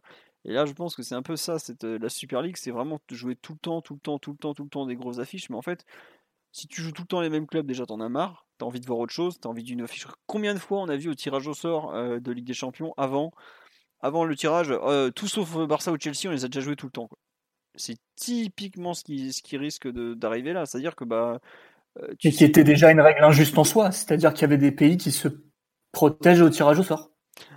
Ouais, non, c'est ça. Au lieu de faire un tirage au sort, au sort intégral. Ouais. Non, mais voilà. Et après, on me dit visiblement, il y a eu un une scission en, sport US euh, en sport mécanique US en 96 avec le, le kart d'un côté, le CRT, hein, c'était je sais l'IndyCar en fait. Voilà, ils sont découpés en deux. Il y a eu les garants de la tradition face aux riches et j'avoue que mon cher Karim, si tu peux me redonner ce qui s'était passé à l'époque, je suis preneur parce que j'ai vu ton message tout à l'heure, j'ai peu le temps de le lire. Et en gros, visiblement, il y a eu euh, l'Indy 500 donc qui était le truc historique qui s'est retrouvé avec une grille anonyme et les stars du kart qui ont fait donc une course pirate. Et je ne sais pas exactement comment ça s'est passé, mais j'ai l'impression qu'aujourd'hui c'est l'IndyCar qui a gagné d'ailleurs, puisque de mémoire c'est toujours, euh, toujours celle qui est d'actualité. Donc euh, voilà un peu un exemple de ce que ça peut donner. Mais bon, faudra voir un peu euh, ce que ça peut donner à moyen terme. Omar, sur ce projet, on, ne t'a pas entendu, mais je sais que tu es fort remonté à l'idée de voir une ligue fermée notamment. Ah, si je reprends le propos de Max, je vais me ranger clairement du côté des conservateurs, voire des ultra-conservateurs. Parce que pour moi, raison, Omar. Le, le conservatisme, c'est bien. je pense que ça a du bon. Je pense que, je pense que ça a du bon pour le coup. Pour moi, c'est une abomination totale parce que de toute façon, de tout ce dont on parle depuis tout à l'heure, j'ai entendu parler de tout sauf de football.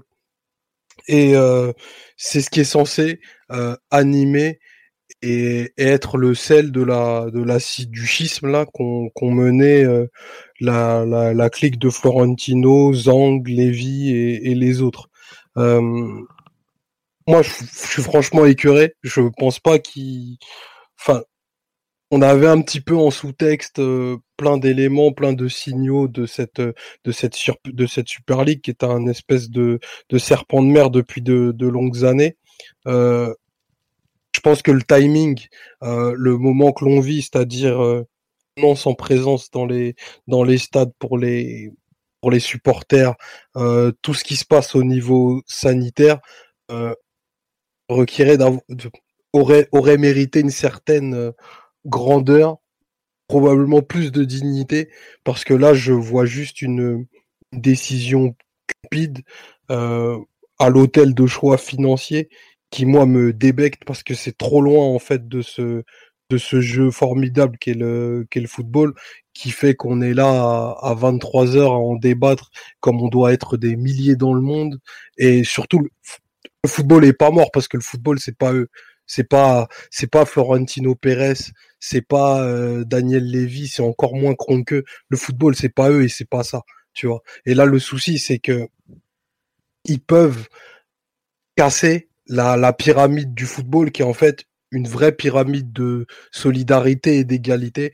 Je dis pas que l'UEFA est du bon côté. Il y aura vraiment le temps pour faire leur procès, parce que je suis tout à fait d'accord quand à aval depuis tant d'années les les couleurs, on va dire, euh, qu'ils te font passer, qui, qui vont pour détruire l'aléa qui est le sportif, euh, la vraie méritocratie qui est celle du rectangle vert, bah tu peux pas euh, un lundi d'avril te retourner en disant ce sont nous les gentils, regardez c'est eux les doux salopards. Non, l'UEFA c'est clairement aussi des salauds dans l'histoire parce qu'ils ont privé depuis tant d'années des pays qui avaient mérité sur le terrain d'avoir leur compétition, euh, leur place dans une compétition qui s'appelait la Coupe de Coupe d'Europe des clubs de champions, qui est devenue la Ligue des champions, et dont on voit année après année que c'est une compétition formidable parce que bah, il y, a, plein de matchs qui sont historiques et qui ont marqué nos vies. Et ça, c'est ça qu'on est en train de nous, nous enlever, et c'est cette immoralité qui peut tuer le sport avec un, grand S, parce que derrière ça, euh, on supprime euh, l'esprit de clocher, qui est quand même un élément constitutif du sport. Euh, je sais pas, tu prends un, supporter de d'Arsenal qui est né, qui a grandi Arsenal, qui se fout de la gueule d'un supporter de Tottenham parce que Tottenham a pas été capable de gagner plus de trophées que Guingamp depuis qu'Internet existe, bah c'est aussi ça le foot. Et c'est pas ce que va penser un mec à l'autre bout du monde qui connaît ni nos réalités ni notre attache culturelle à ce sport, euh, qui va nous dire comment faire en fait. Parce que l'approche totalement globalisée euh, qui, qui viserait d'avoir des choses totalement linéaire et égal pour tous, bah moi je peux pas comprendre ça en fait. Peux pas comprendre ça. Moi je demande pas à la NBA de s'adapter à mes goûts parce que j'ai envie de voir écrit pitch sur un maillot. Je comprends qu'ils en aient rien à foutre de mon avis, mais c'est pareil. Moi j'en ai rien à foutre du maître du Kentucky, loin du foot, euh, qui qui sait pas ce que c'est, qui pense que c'est juste un spectacle. Non, il y a des choses qui sont beaucoup plus fortes que ça beaucoup plus forte que du business, beaucoup plus fort que les X milliards que peuvent euh, donner JP Morgan ou d'autres. Euh, voilà quoi. On en a rien à foutre. Clairement, on en a rien à foutre. Je suis écœuré. J'ai pas d'autres mots vraiment euh, qui puissent se dire que c'est pour euh, c'est pour les fans de foot, c'est pour euh, aider, c'est pour euh, j'entends même parler de faire des super ligues féminines dans des clubs où il y a même pas de club il y, a, même pas d'équipement pour les féminines, dire que elles aussi vont bénéficier. Les hypocrites, c'est vous, les traîtres dans l'histoire, c'est vous. Vous serez jugés, vous allez pas tuer le football parce que le football c'est pas vous et le football il s'arrêtera jamais très clairement. Et le football, il va des city stades de Bondy jusqu'à la Bombonera. Et pour ça, il n'y a pas besoin de Super League. Et il y a pas, il y a encore moins besoin de Kronk. C'est, voilà, je, je sais pas trop quoi dire d'autre. Je suis pas, euh, c'est peut-être pas. on est avec Mais à vrai dire, à vrai dire, j'en ai rien à on est on n'est pas là pour euh, pour euh, pour être objectif parce que de toute façon l'objectivité on s'en fout. Euh, voilà les, les, rêves des, des gamins de tout de tout de tout bord du monde entier ils les, ils veulent être Mbappé. Ils veulent pas être Florentino Pérez. Et je pense qu'aujourd'hui ils veulent encore moins être Florentino Pérez parce que tu ça incarne en fait tout ce qu'on déteste et tout ce qu'on exerce. Mais il y a le temps. Les rêves Omar mais les, les rêves quand t'es gamin tu, tu rêves de la musique tu rêves du trophée tu rêves des, mercredis à 20h45 ou maintenant 21h avec euh, avec tout l'équipage. Tu rêves de la Ligue des Champions, tu rêves pas de, de la Coca-Cola, euh, Amazon Super League. Et c'est un trophée qui, pour le coup, est un tueur de rêve, ce qui s'apprête à créer. Et je sais pas comment ça peut générer un, enthousiasme, hormis un sentiment presque bureaucratique de joueurs devenus fonctionnaires euh, qui ne seraient même pas pour, pour développer leur passion ou pour jouer leur passion, mais juste de prendre de l'argent, quoi. Et je sais pas, c'est vrai que c'est très, très triste. Je suis assez inquiet hein, ce soir de bah, voir si comment ce projet va évoluer parce que j'ai peur quand même que l'UEFA baisse un peu le pantalon. Hein, et fasse trop de concessions et il a déjà fait beaucoup. On va continuer avec la comparaison de l'IndyCar, comme disait donc euh, notre ami Karim, c'est qu'à la fin les cinq, enfin les, lesquels pas les cinq, les stars qui avaient fait ces sessions, qui étaient partis faire leur truc, qui sont revenus la queue entre les jambes au bout de cinq ans à dire oh bah finalement on, va revenir. Donc euh, c'est pas forcément parce que tu as les grands noms, que tu as ci, que tu as ça, que tu vas forcément gagner à la fin. Mais c'est vrai que on peut pas nier qu'on est quand même un tournant des Coupes d'Europe euh, très loin de l'esprit euh, des années 50. Et c'est ça qui est, horrible, en fait, je trouve. Et c'est là où j'en veux beaucoup Real Madrid. C'est que les Coupes d'Europe imaginées par euh, Gabriel Hano, de mémoire, le, français, c'est eux qui ont donné aux Coupes d'Europe, en, étant, en la considérant beaucoup, qui ont donné à la des Champions ces lettres de noblesse. Et aujourd'hui, ceux qui sont en train de tuer la Coupe d'Europe, c'est le même club. Et pour rembourser le toit du Bernabeu. Ça, c'est... Tout ça pour financer le toit du Bernabeu alors qu'il pleut jamais à Madrid. Enfin, s'il pleut, j'abuse, mais bon, on s'en fout quoi, du toit du Bernabeu. Mais c'est fou de se dire que les deux plus grands présidents du Real Madrid, c'est-à-dire Santiago Bernabeu et Florentino Pérez, il y en a un qui a, qui a donné de la grandeur à la Ligue des Champions, l'autre qui l'a gagné je sais pas combien de fois et qui l'a tué à la fin, quoi. Enfin, qui est en train, qui tente de la tuer. Parce que là, aujourd'hui, c'est tenté de tuer la Ligue des Champions. Euh, même si effectivement c'est devenu une compétition très fermée où plutôt fermé avec les années. Excusez-moi, mais l'année dernière, on a l'Atalanta en quart de finale, on a Leipzig en demi-finale. Ça, c'est des clubs que tu. Bah, le coronavirus rabat totalement les cartes, en fait. Parce qu'il y a des clubs qui subissent, bah, qui perdent de qui étaient très installés et qui perdent d'un coup beaucoup de revenus, qui subissent les, leurs errements passés et leurs conséquences. Forcément, le coronavirus, ça rabat énormément de cartes. On le voit avec des championnats nationaux qui sont beaucoup plus disputés. Hein.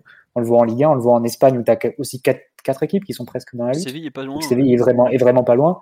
En Italie, la Juve est à la lutte pour conserver sa quatrième place et très piteusement. Et je pense qu'il y aura même aucun supporter de la Juve qui peut dire que son club a mieux travaillé que l'Atalanta ces dernières années. Donc, euh, c'est pas, c'est pas immérité non plus. Euh, en Angleterre, bah, pareil, on le voit. Euh, aujourd'hui, Liverpool a encore fait match nul. Tu vois, tu vois West Ham et Leicester qui sont complètement dans la course pour devancer Chelsea qui a investi 200 millions l'été dernier et Liverpool qui était champion en titre.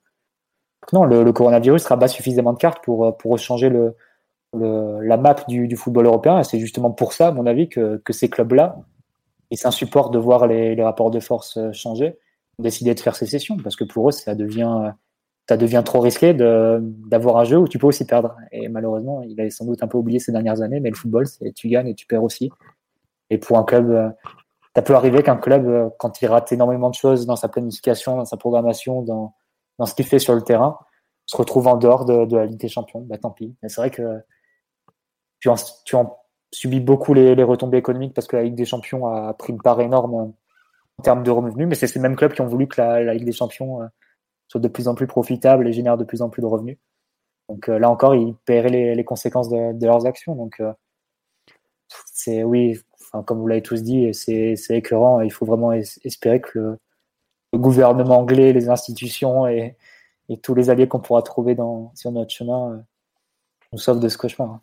Ouais. Juste euh, pour, euh, on me dit visiblement que ouais, James Milner après euh, après Leeds Liverpool ce soir a dit que je ne peux parler qu'en mon nom, je n'aime pas le concept et j'espère que ça n'arrivera pas pour les mêmes raisons que tout le monde. C'est Jurgen Klopp avait aussi dit un peu son son opposition alors que Liverpool fait partie des clubs qui ont, qui ont donc rejoint cette c'est assez fou quand même de dire que visiblement même au sein des clubs il y a quand même une certaine opposition. C'est pas rien quand même de comme quoi, euh, je suis pas sûr que ça ait été si préparé que ça pour que. Quand même... Ouais, c'est ça, ça renforce le sentiment d'improvisation un peu. Bon. Euh, juste pour. Euh, y a visiblement Romain C'est pas parce qu'ils. Oui, Juste, c'est parce qu'ils ont pas eu. Oui, mais c'est pas parce qu'ils. parce qu'ils n'ont pas eu l'aval des joueurs qu'il y a un sentiment d'improvisation. Non, mais. Euh, ça, je pense que c'est deux, deux, choses qui sont, qui sont totalement différentes et décorrélées. Parce Quand t'as ni l'aval des joueurs ni l'aval des supporters, c'est comme les deux principaux euh, en théorie. Mais bah pour eux, du jeu, Max. Max. Max, il met, Max, il met le doigt sur quelque chose qui est très important. Ils en ont rien à foutre des joueurs. Le football, c'est les joueurs. Ouais, vous... Exactement. C'est les joueurs. Vous leur accordez trop d'importance. Hein. Le football, c'est les joueurs. C'est pas, c'est pas, je répète encore, c'est pas Zang Kranke et tout ça. Le football, c'est les joueurs. Clairement, ce jeu leur appartient. Et c'est, en fait, on est juste des privilégiés de les voir jouer. Les autres, ils jouent avec des actifs financiers comme ils joueraient avec de la lavande ou du café au Nicaragua. Et c'est pour ça qu'ils doivent dégager loin, en fait. C'est pas grave qu'on tombe en faillite, mais qu'ils nous laissent tranquilles. Parce que ces mecs-là ne veulent pas notre bien, tu vois. Après, ouais, non, mais c'est enfin, vrai que c'est marrant de voir que la, surprésence d'actionnaires américains cette, cette Super League, alors que c'est pas. Euh, je suis même pas sûr que Stan Kroenke connaisse les règles du football. Quoi. Enfin, déjà, quand je vois comment il gère ses franchises de, de NFL et de, de, hockey, si je me trompe pas. Ah ouais, toi, il... Oui, mais il est bon là avec les Denver Nuggets. Hein. Attention. Bah, mais bon, euh, ça reste un mec euh, qui s'appelle enfin, une franchise s'appelle Nuggets. Tu vois. Bon, et, bon, quand t'as un, as un vrai, les Nuggets, c'est du poulet, c'est pas une équipe de basket, mon pauvre Max. Je suis désolé de te le dire, même si tu les aimes bien. On mange pas de ce pain-là ici, monsieur. Non, juste euh, pour finir, pour avancer un peu, parce que bon, on est globalement pas très très en faveur de cette euh, compétition. Euh, qu'est-ce que vous en pensez de la position du PSG Je sais pas si qui veut en parler. Le, le refus à cet instant et un peu la position visiblement. je crois que c'est le Parisien qu'on a parlé tout à l'heure. Je disais au club, bah écoutez. on est obligé d'être contre, au moins de façon publique, mais on attend un peu de voir ce qui va se passer aussi parce que bah, c'est compliqué quand même de, de fermer totalement la porte. Je m'excuse si j'ai mal résumé l'article, mais je crois que le terme exact choisi, c'était ce serait problématique si, le, si cela devenait un peu la compétition euh, majeure à la place de la Champions League. Qu'est-ce que vous en pensez de la posture du PSG à cet instant? C'est la seule qui vaille euh, Simon, Mathieu, Max, Omar, euh, qui veut se lancer un peu sur... Oui, Simon? Non? Sans rentrer dans trop de détails ou se prétendre expert ou quoi, je pense que le PSG avait pas d'intérêt immédiat à comme ça faire sécession et se mettre du côté des, des mutins. Fallait, il n'y avait pas forcément besoin de faire ça. Le PSG n'a pas besoin de coups de pression pour se renflouer financièrement. Le PSG n'est pas sous la menace de pas participer à la Ligue des Champions parce que pour finir hors du podium de Ligue 1, normalement. Simon, je sais pas si tu as vu le classement. Pas, on n'est pas Arsenal, quoi. Enfin, c'est ça que ça qu'il faut retenir. Euh, donc non, il n'y a pas besoin en plus Nasser, paraît-il, euh, a plutôt des bonnes relations avec euh, certains boss de l'UEFA, ce qui serait pas illogique non plus. Et si on part même de l'investisseur, de l'actionnaire, qui est le Qatar, le Qatar organise sa Coupe du Monde en 2022. L'UEFA et la FIFA sont plutôt de mèche, en tout cas d'accord, sur le fait que ce serait problématique que 12 clubs fassent une Super League à leur insu. Donc euh, je pense pas que l'actionnaire principal du PSG ait intérêt à euh, se monter contre une, organisation qui va organiser la plus grande compétition de football dans son pays d'ici un an maintenant. Donc euh, non, je pense que le PSG doit rester un peu comme ça sur sa position, voir ce qui se passe et, comme Mathieu le disait tout à l'heure, rester un peu en bloc avec les, les clubs et les dirigeants qui ont décidé de ne pas s'associer à ce projet et essayer un peu de faire retomber le soufflet comme ça. Et, et, si la bulle éclate et qu'on revient un peu à la normale et que tout le monde euh, euh, retombe un peu sur Terre, je pense que c'est important pour pas donner plus de crédibilité que ça à ce projet qui euh, ne nous, ne nous enthousiasme pas vraiment. Ouais, après, c'est vrai que sur le live aujourd'hui, ils veulent une compétition avant, ils sont que 12. Hein, donc, il y a, il y a et c'est vrai que le PSG a visiblement participé au, à toutes les réunions de préparation. Je, crois même que le, il me semble que lorsqu'on était en guerre un peu avec l'UEFA sur le fair play financier, on avait un peu me, sorti la, menace de la, de la Super League. Donc oui, évidemment que le PSG a été impliqué dans les discussions, mais même le Bayern était Pendant la position a l'air assez arrêtée parce que l'équipe avait sorti l'info. Hein. Je ne sais pas si vous avez vu il y a quelques jours. Ah, ouais. C'était un truc qui était sorti à l'époque. On avait, j'avoue que je l'avais pas traité parce que j'avais du mal à y croire, mais finalement euh, c'était une bonne info de, Arnaud Herman. Saluons-le parce que on a eu pas mal de choses sur les supporters où on n'aura pas salué son travail, mais là pour le coup, il faut saluer. Pas Moitié, ouais, c'était Arnaud Herman cette fois. Voilà, mais bon. Et sur le me dit mais que comme quoi on est des on est pro UFA. Ah non non non, Omar a très bien expliqué ce qu'on pense de l'UFA, c'est juste que c'est la moins pire des solutions quoi. c'est pas parce que l'UFA au bout d'un moment, c'est un peu comme c'est un peu comme quand tu as une guerre à la fin, enfin tu as tout ce qui amène à la guerre mais au bout d'un moment, il y a quand même un agresseur qui part euh, qui déclenche l'attaque et à ce moment, c'est pas l'UFA qui, qui déclenche l'attaque, c'est les c'est les 12 en question. Donc euh, tu fais tu fais contre contre mauvaise fortune bon cœur. Euh, tu t'allies avec des gens par le passé t'ont pas forcément ménagé, tu te retrouves un peu dans le camp de Tebas, tu te retrouves dans le camp du Bayern, etc. Oui, Tebas c'est contre. Hein. Il y a des gens qui m'ont demandé, Tebas c'est dit mmh. contre la Super Non, évidemment, enfin, il a un peu la poule, il avait la poule d'or avec la Ligue espagnole, Cristiano Ronaldo, Messi, etc. L'image du Barça du Real. Si tu as sécession de ces clubs-là, sa, ligue, elle vaut, elle vaut plus grand chose aussi. Donc c'est évident qu'il est contre. Et euh, bah, voilà, il nous reste du coup à faire bloc avec des gens avec qui on n'était pas forcément amis sur tous les dossiers sur les, les années précédentes. Mais bon, convergence d'intérêts et, on voit, on voit ce qu'on peut, ce peut en tirer. Pour le moment, je pense que le PSG a raison de rester, rester à l'extérieur parce que malgré tout, tu, tu monnaies quand même ta position parce que tu peux être un peu ceux qui font un peu basculer, basculer les choses en fonction de telle ou telle réforme. Je ne sais pas s'il y aura finalement le, la Super League comme elle a été conçue. Peut-être qu'on arrivera à une position intermédiaire avec euh, des positions qui se rapprocheraient éventuellement entre l'UFA et, les, mutins parce que tu voudrais pas arriver à la guerre nucléaire totale. À ce moment-là, peut-être que le PSG euh, pencherait dans la balance euh, pour, euh, pour définir vraiment quelle serait la, nouvelle formule avec le Bayern. Mais avoir cette position d'arbitre comme ça sur, la, sur les derniers tours et les derniers rounds de négociation, ça peut être très intéressant du point de vue stratégique. Mais s'il n'y a pas de négociation et si tu restes, si on, va dans une position inflexible vis-à-vis des, euh, des, sécessionnistes. Alors, je pense que Paris a bien fait de, choisir son camp. Et je crois que le, le Parisien cite quelque chose d'assez intéressant, c'est que au fond, le PSG et le Qatar, obsédés par la Ligue des Champions, pas par un tournoi amical, pas par l'International Champions Cup que tu organises l'été, et en gros que tu organiserais euh, tout au long de l'année, qui serait un peu cette, cette Super League. Euh, ce qui fait rêver les, les, dirigeants qataris à la base avec le soft power, etc. c'est aussi cette compétition et cette, euh, voilà, cette musique, cette, euh, ce trophée. C'est ça qui a de la valeur. C'est pas une compétition créée de toutes pièces et qui, euh, dont on connaîtrait pas le trophée. On ne saurait même pas quelle est sa, sa, durabilité, sa, soutenabilité dans le temps. C'est pas si tu non plus combien de matchs à l'intérieur de cette compétition auraient des valeurs de, de matchs amicaux vu la, façon dont elle, est, serait organisée avec pas mal de, de matchs de poule. Pour toutes ces raisons, et en plus avec des raisons euh, aussi d'intérêt géopolitique qui nous dépassent sans doute, hein, entre Bein, le mondial, etc.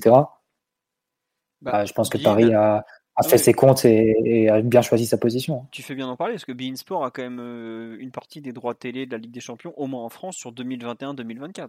Donc ça veut dire que Bein a mis de l'argent derrière.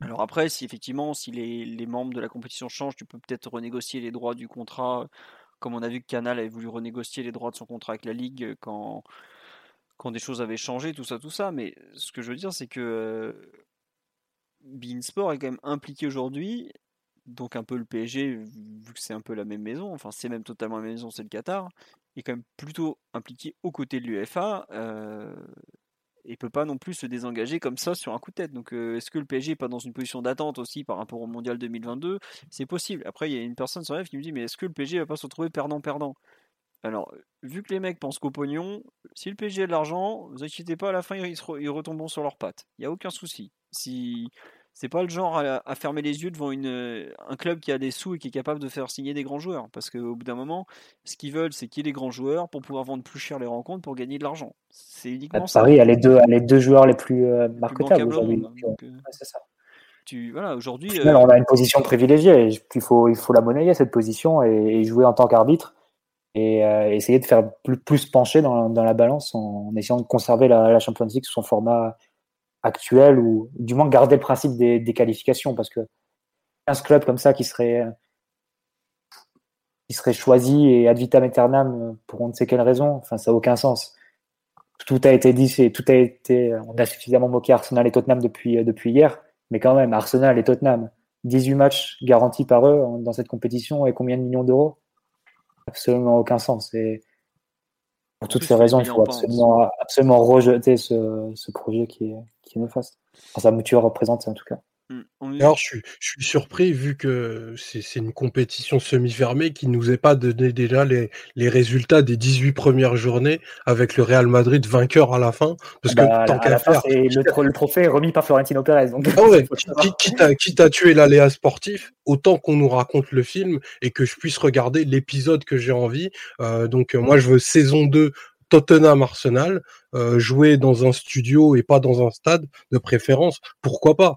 Je dis sur le ton de la blague, mais allons, s'ils veulent aller au bout de cette connerie, moi je comprends pas pourquoi ils le font euh, sous forme de football. Inventer un autre sport où il n'y a aucune incertitude, où à la fin de toute façon tout le monde s'enrichit et vous avez gagné, et puis vous serez content comme ça. Faites votre truc de votre côté, mais par pitié laissez le football tranquille. Le coût de l'enrichissement, ça reste même à, à confirmer parce qu'au final, euh, comment ils financent leur truc, c'est par de l'emprunt. Hein. Et si, as, si au final les audiences suivent pas, s'ils trouvent pas leur public, et on a vu avec, euh, avec Mediapro, peut-être que les clubs français aussi sont échaudés hein, par rapport à, au projet Mediapro qui était la folie des grandeurs maintenant, et, on, va monter un super truc et, on va attirer euh, des spectateurs par milliers dans le monde. Euh, peut-être aussi que ça a échaudé un peu les clubs français à l'idée de, participer à, ce projet-là.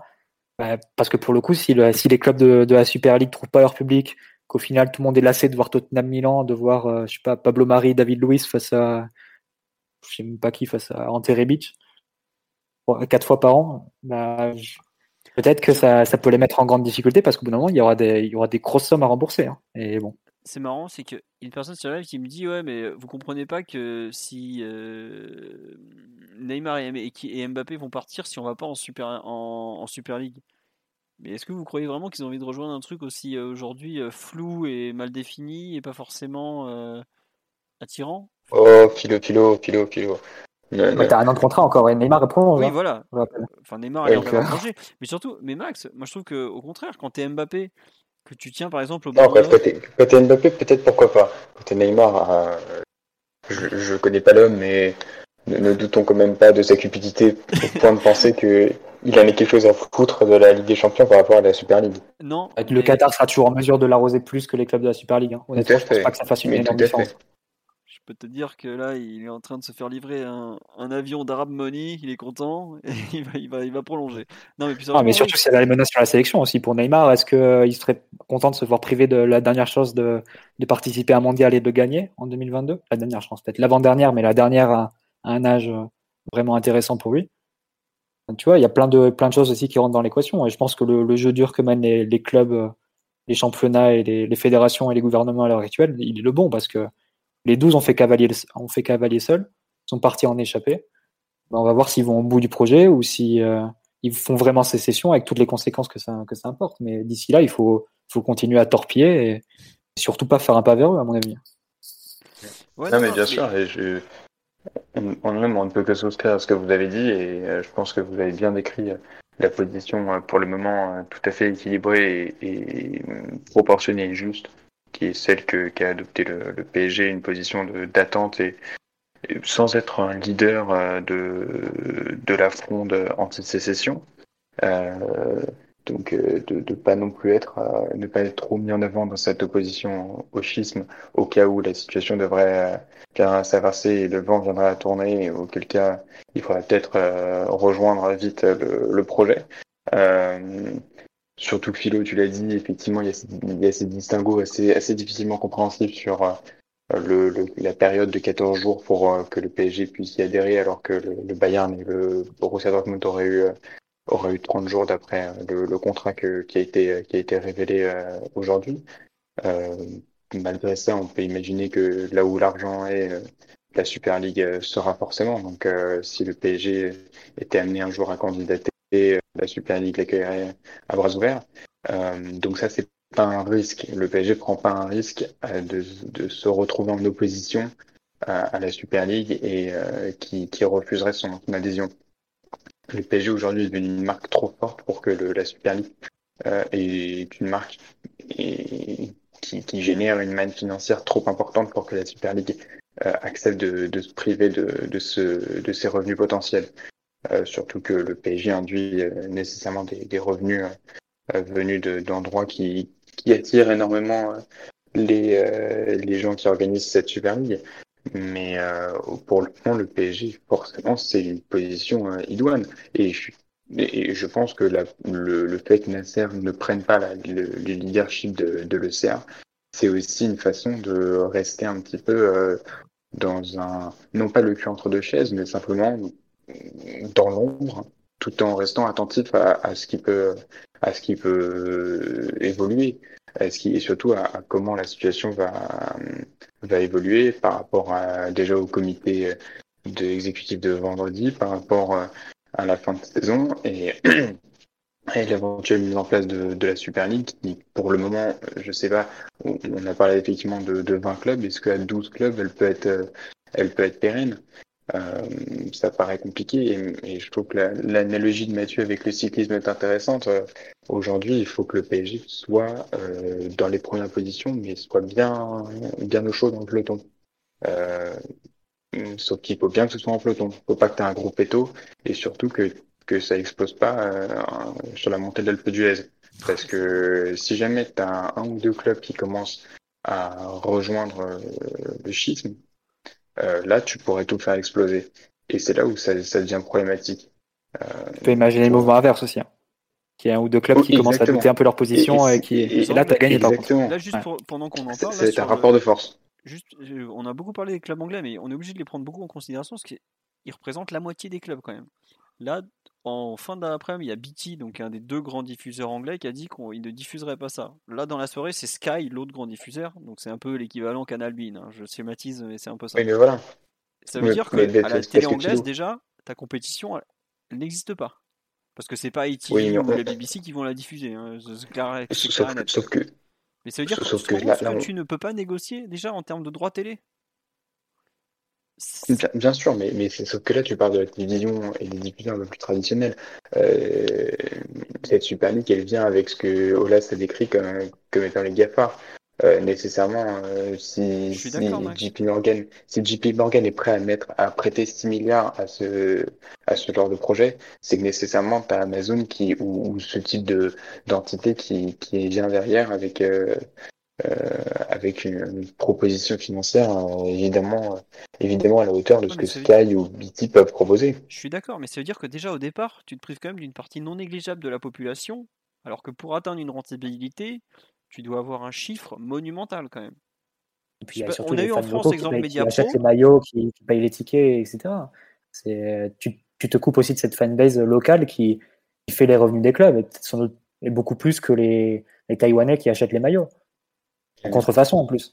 Donc, euh, au final, c'est les tickets. Parce que les, clubs, les clubs sont dans la merde aujourd'hui parce qu'ils n'ont pas les revenus billetterie. Si tu as les clubs, si tu as les, les, fans qui se mettent à boycotter ce projet ou qui euh, ne, ne le suivent pas complètement, bah, c'est quelque chose qui n'est pas viable, tout simplement. Parce que tu ne compenseras, pas la tu compenseras pas totalement la perte de revenus.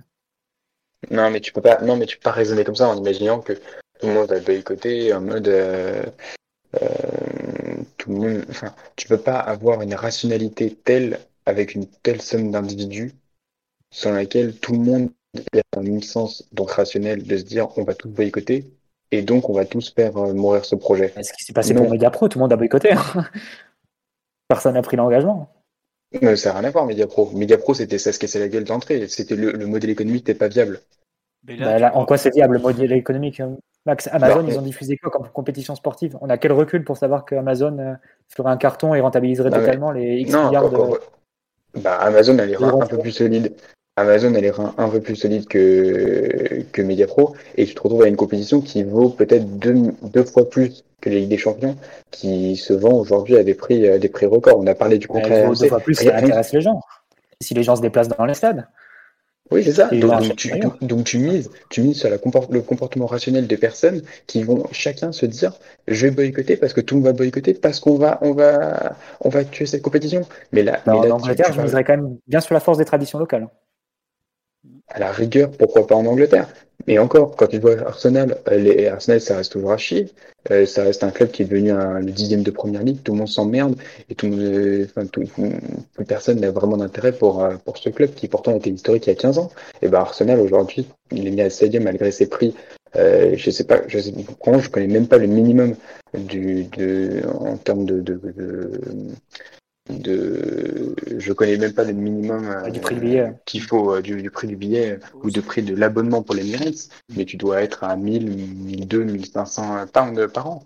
Enfin aujourd'hui tu te retrouves avec des prix qui, sont hors sol et pourtant l'Emirates Stadium est un stade qui qui est loin d'être loin d'être vide. Donc nécessairement même si effectivement tu auras toujours cette frange qui voudra boycotter la compétition, elle aura son public. Ne, s'y trompe pas.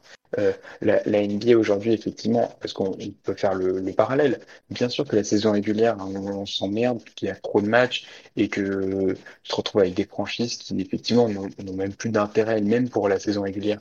Mais aujourd'hui, tu te retrouves avec une compétition qui ne, qui ne fait que augmenter ses, euh, ses droits TV et euh, qui atteint des records avec des, non, ça Et ensuite, avec un effet cascade. Le, parce que tu as De quoi? parce que tu as, atteint, parce que as atteint un plafond lors de, des années 2015-2020. Oui. Parce que tu peux plus non plus aller. Euh, mais regarde, là, euh, ce plafond, c'est pas parce que tu fais une Super League que tu vas le péter. Hein. C'est ça. Au ah oui, ça, ça, reste, ça, reste le pari. Surtout, n'oublie pas un truc, Max, c'est que t'as pas beaucoup d'équipes dedans, je trouve. Tu te rends pas compte que aujourd'hui, t'as que 6 C'est pour ça que j'ai posé une question à 12. Ouais, voilà, mais à 12, pour moi, j'y crois pas. Et même à 20, tu as énormément de. Aujourd'hui, par exemple, avec des champions, c'est 32 équipes malgré tout. Et surtout, tu as un turnover qui est quand même assez important, plus que 5 équipes tous les ans. Je regrette, t'as pas tous les grands clubs euh, italiens, t'as pas tous les grands clubs espagnols. Chez les Anglais, ça change aussi pas mal. Tu as quand même beaucoup de turnover qui permet, entre guillemets, de capter d'autres trucs. Et surtout, tu as aussi C1, tu as la C3. Je trouve que pour suivre ton club, tu as quand même euh, une certaine diversité. Là, tu vas en gros avoir. Tu as vraiment, je trouve, que les fans des clubs en question qui sont concernés. Et t'en as d'un coup beaucoup moins, quoi. Parce que je regrette, mais euh, t'es fan de, de l'OM par exemple, donc t'es pas invité, hein, soyons honnêtes. Hein. Est-ce que t'as envie de regarder ça, sachant que t'as aucune chance d'y participer un jour? Non, parce que tu prends, tu prends des. Bon, prends un club un peu plus intermédiaire.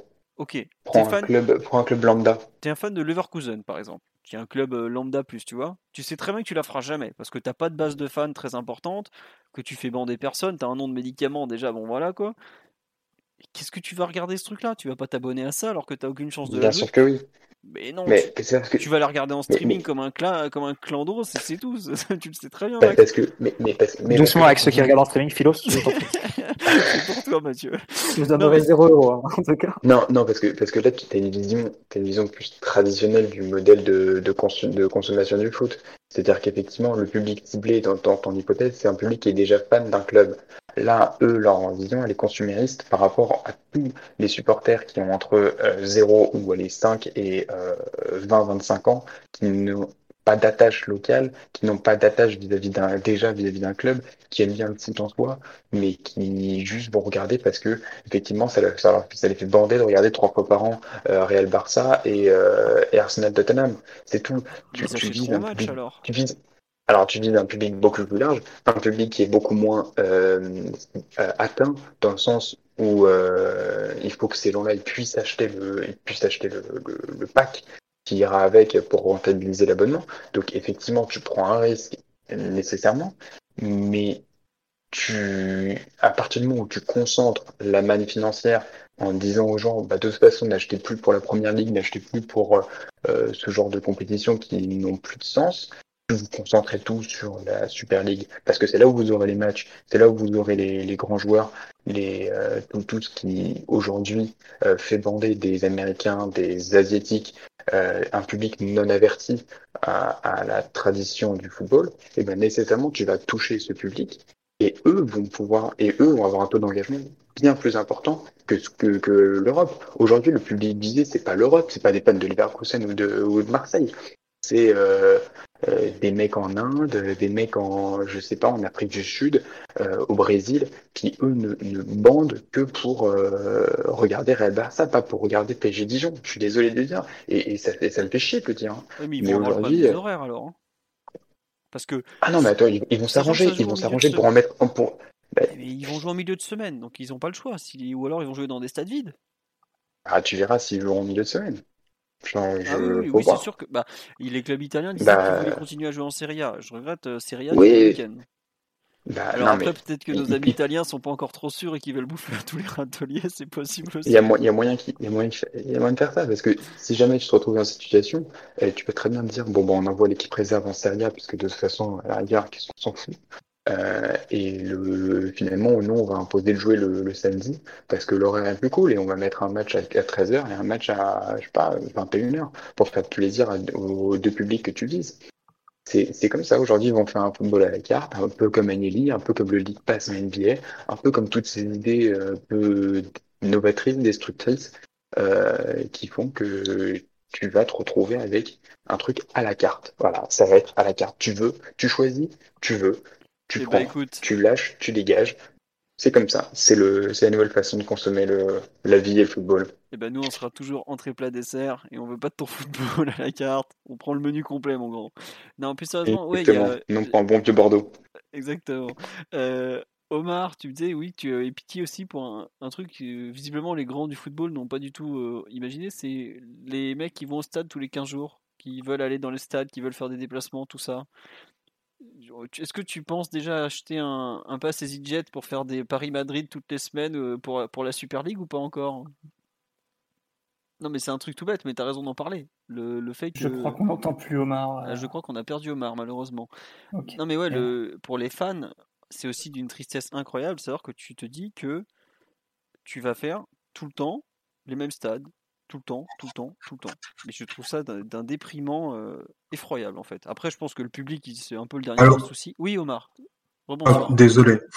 Bonsoir. J'ai arraché mon, mon micro euh, De devant euh, de rage. Non, non, devant les, les éléments très rationnels et quoique très cyniques qu'ont qu'ont présenté qu'a présenté Max, qui je crois connaît connaît bien les réflexes des, des mecs qu'on qui l'ont peut-être sollicité pour monter ce projet-là, mais en effet, il y a, y plein d'éléments qui moi me font dire que, enfin, et là-dessus, Max a terriblement raison. Franchement, ils s'en foutent des fans.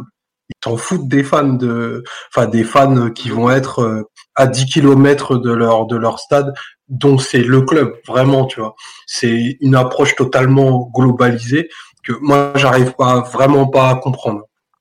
Et, et ça, euh, ça va donner des, des chocs entre guillemets dont moi je, je doute même en fait de la de la qualité parce que enfin il y a des clubs, on peut faire la liste des 12. Euh, L'Inter ils ont joué 15 fois bien au football lors des dix dernières années.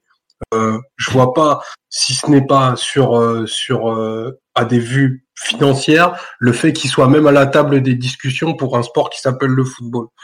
Arsenal on n'en parlera même pas. Tottenham c'est pareil. Ils se retrouvent embrigadés dans un truc. Euh, si demain il y a retour en arrière euh, et conciliation parce que ben il y a trop d'argent en jeu des deux côtés pour ne pas trouver une espèce de de zone grise qui puisse un peu contenter tout le monde. Euh, quelle image ça renverrait de clubs comme ça qui demain reviendraient dans l'échiquier national, euh, reviendraient en Coupe d'Europe en ayant voulu faire une chose comme ça qui était vraiment un effet blast sur l'intégralité des, enfin du monde du foot. C'est un séisme, c'est le 11 septembre là qu'ils nous font. Je sais même pas comment c'est possible. Mais Il y a des euh, qui s'en remettront pas. hein. ah, je- Pas tout de suite en tout cas. En tout cas, je pense que ouais, il y a des dans le dans dans l'histoire même de c'est vraiment une une date noire, tu vois, clairement de d'avoir tenté ce, ce coup de force qui réussiront peut-être. Euh, comme l'a dit Max, j'ai pas de doute, il y aura toujours un public très clairement, mais euh, de là à en faire une compétition qui puisse autant marquer que, que ce qu'est la Ligue des Champions et même la Coupe d'Europe des clubs champions depuis une soixantaine d'années, euh, qui puisse autant frapper l'imaginaire collectif tant en termes de, de niveau, d'histoire et d'émotion, ça je mets ma main à couper qu'ils y arriveront pas. C'est pas possible parce que c'est euh, construit sur des choses qui sont totalement fake. Parce que le, le foot, le foot de haut niveau est ultra riche. euh, et je sais pas en fait où est-ce que ça va ça va s'a- s'arrêter. Rome a disparu à un moment, tous les grands empires. Donc c'est peut-être ce qui leur pend au nez et j'ai envie de dire que ce sera bien mérité. Puis il y a, il y a quelque chose sur la viabilité du projet, c'est l'audience. Parce que je suis désolé, le fait qu'on dise, ouais, les fans en Asie, les fans euh, nord-américains, tout ce que vous voulez, euh, très bien. Sauf qu'à un moment donné, est-ce que ces gens-là seront vraiment intéressés pour voir des Tottenham, Porto, des Milan, Arsenal entre le 8e et le 11e de, Super League euh, en plein milieu de la saison ou à la fin de la saison, une fois qu'ils n'ont plus rien à jouer, en ayant à chaque fois des affiches euh, répétitives euh, au possible, je vois pas l'intérêt que ça peut susciter.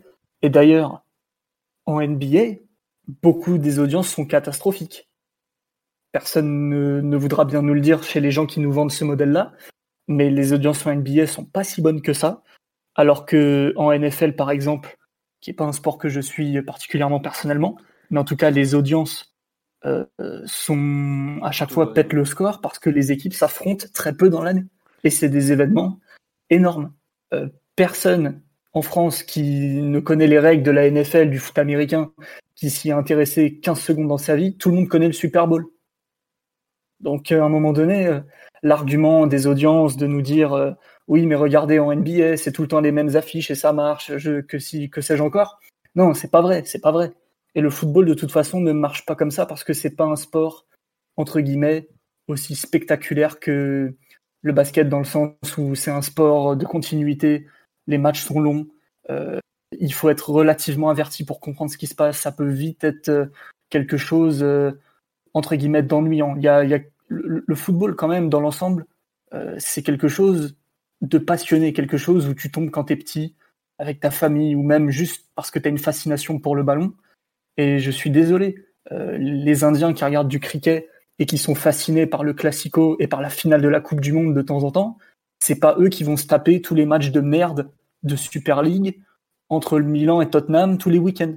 J'y C'est crois. surtout ça, c'est Une que sur seule les, 12 seconde. équipes, sur les 12 équipes, tu as quand même la moitié qui sont quand même de sacrées équipes de merde alors t'es- à, à l'heure à l'heure actuelle. Oh, le donc, cri du cœur. et- bah non, mais c'est aujourd'hui qui veut qui veut voir ces matchs-là? C'est c'est c'est des équipes même pas spectaculaires qui ont pas les meilleurs joueurs.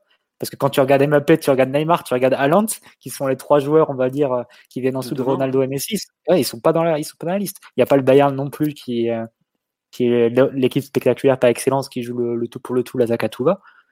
Honnêtement, euh, Alors par contre, quand tu vas te retrouver avec le Simeone versus Antonio Conte, Atletico Inter, euh, franchement, je sais pas qui va le regarder jusqu'au bout celui-là. Ça va être extraordinaire. Surtout pour une place en qualificative. Enfin, c'est, je sais pas, c'est, ça me paraît quand même un calcul un peu, un peu hasardeux. Et après, tu peux vendre au match, mais est-ce que tu fais autant de revenus si tu vends au match? Ce serait trop incertain de faire ça.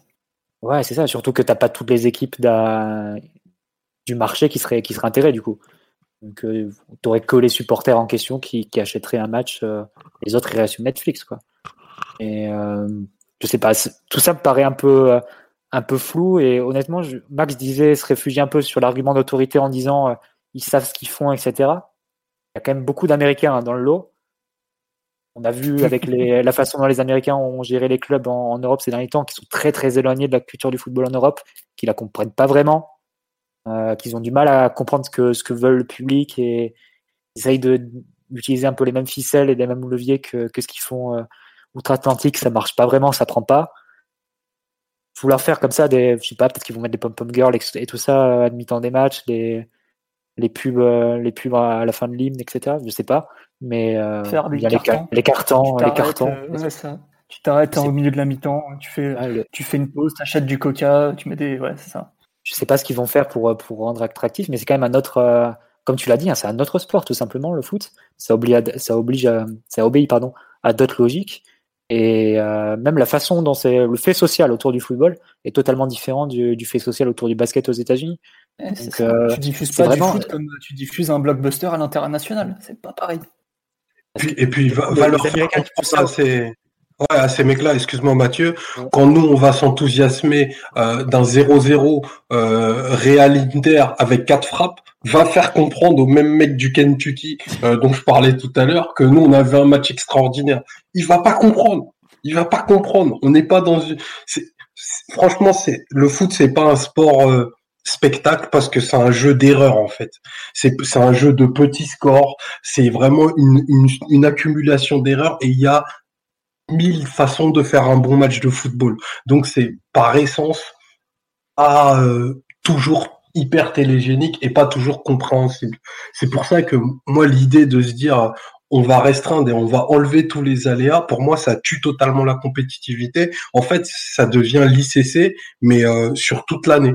Ouais. Donc c'est des c'est des exhibitions. Donc euh, on verra des concours de jongle entre entre Eden Hazard et euh, et Tchalanoglu. Euh, Là, voilà. Eden, là, à partir de la ligne médiane, tu peux encore. Voilà les les les, les pénalties euh, à, à, à bas là qu'ils appelaient euh, aux, aux États-Unis.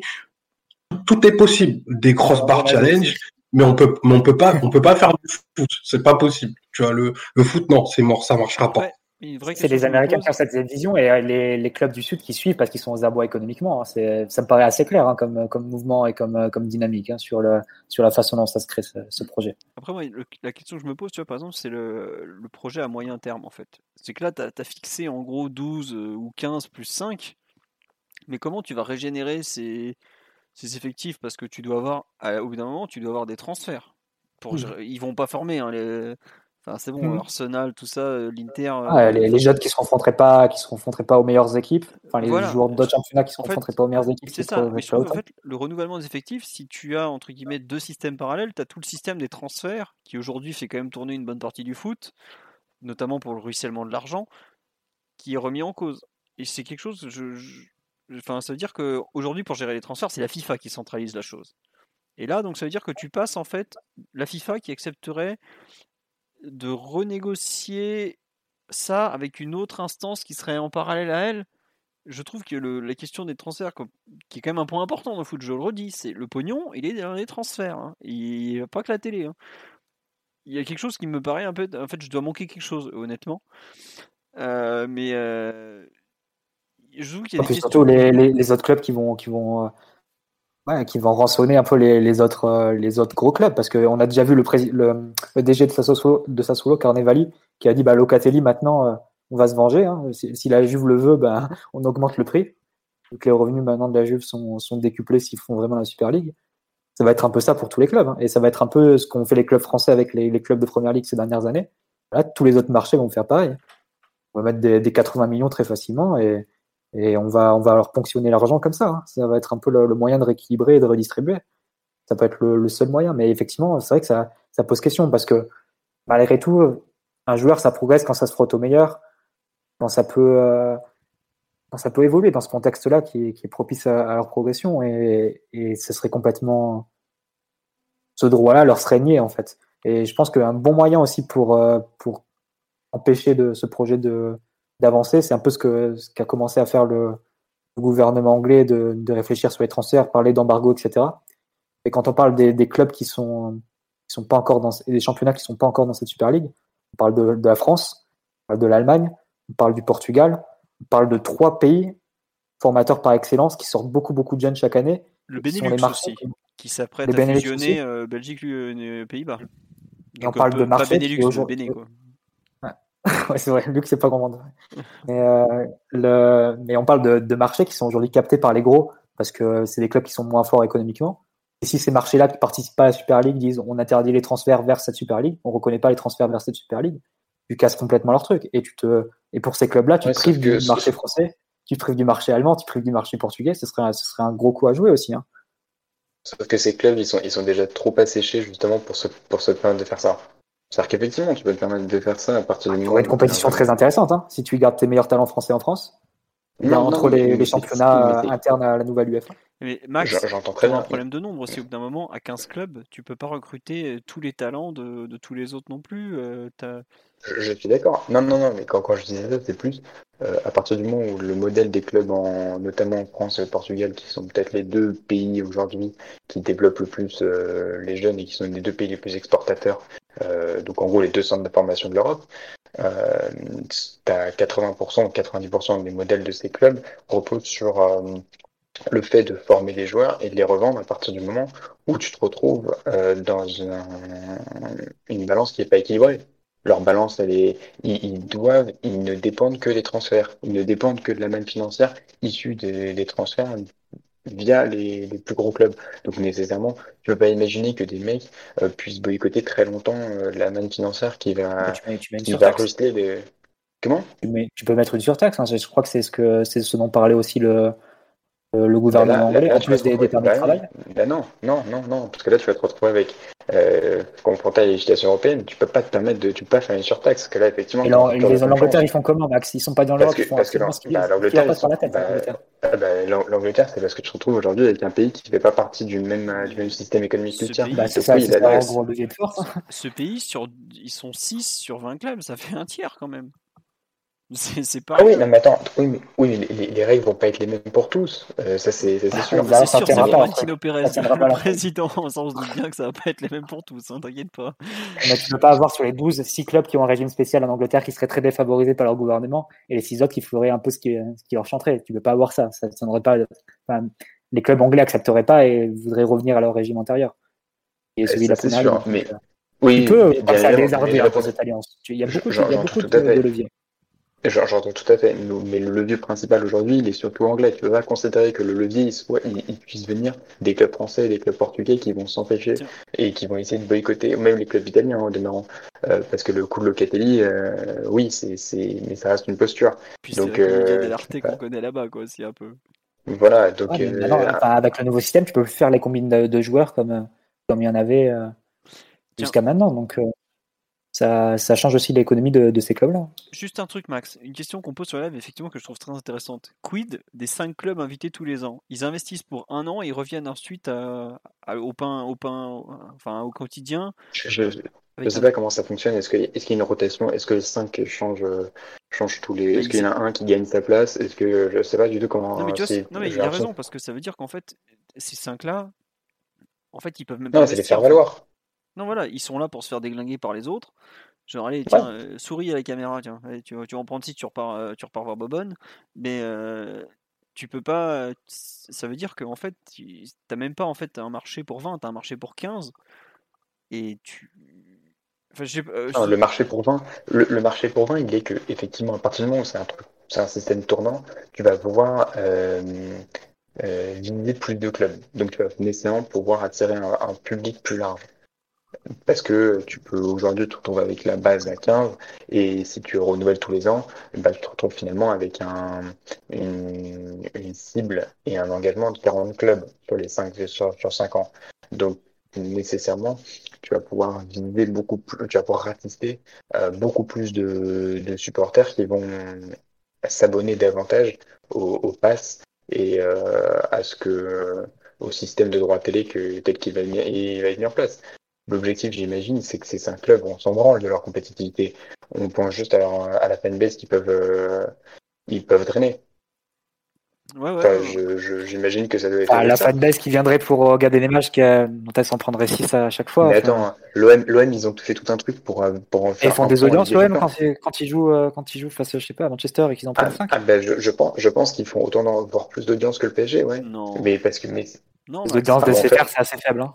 Tu, en phase de poule mais oui, tu prends une, tu, enfin, tu vois ton équipe se faire mais je, je comprends pas. On est, on, est plus en train de parler du supporter américain, indien ou chinois. Qu'est-ce qu'il en a à foutre lui de, de l'OM ou du FC Séville?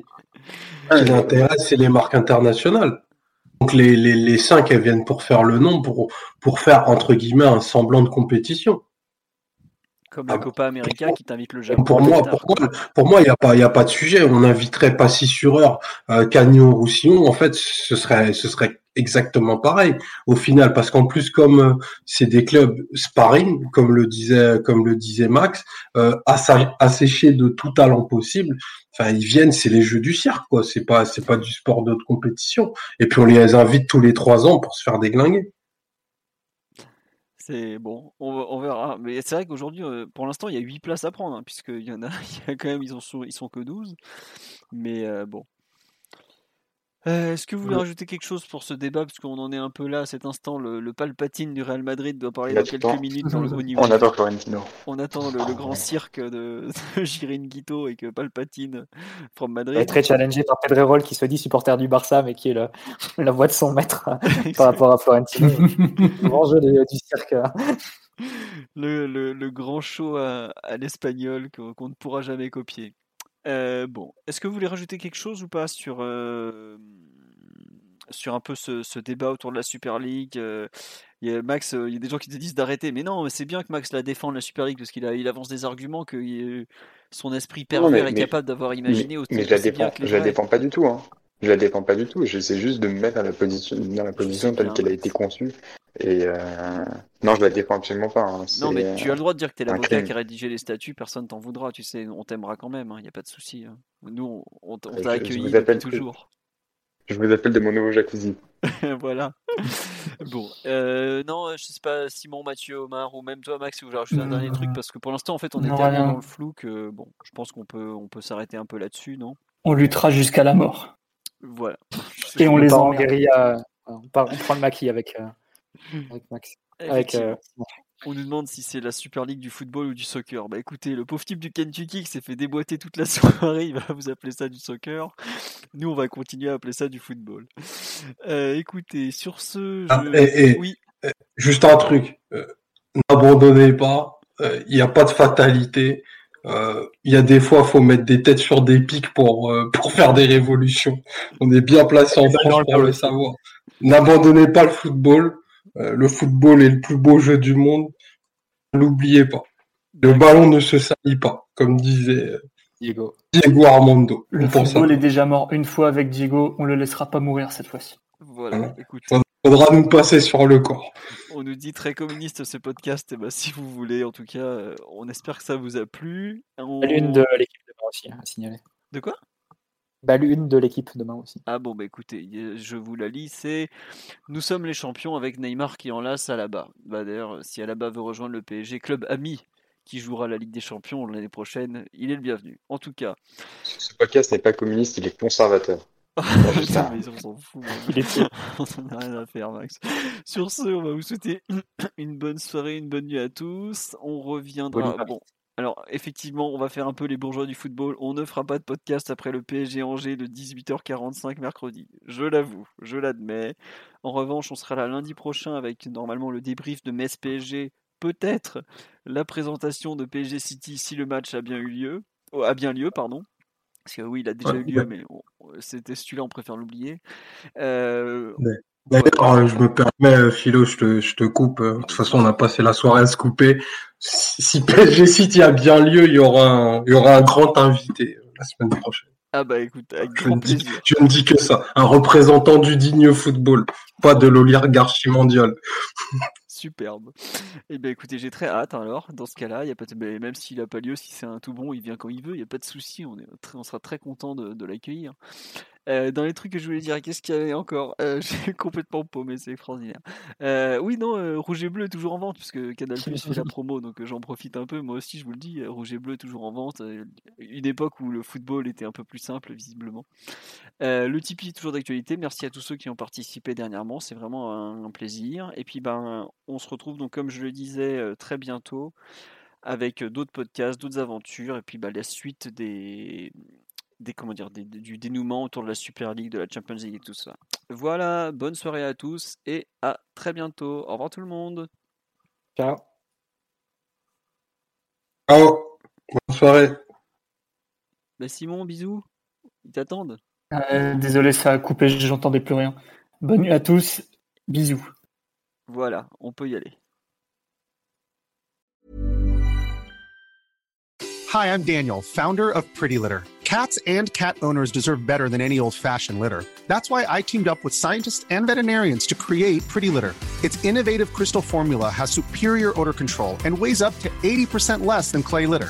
Pretty Litter even monitors health by changing colors to help detect early signs of potential illness. It's the world's smartest kitty litter. Go to prettylitter.com and use code ACAST for 20% off your first order and a free cat toy. Terms and conditions apply. See site for details.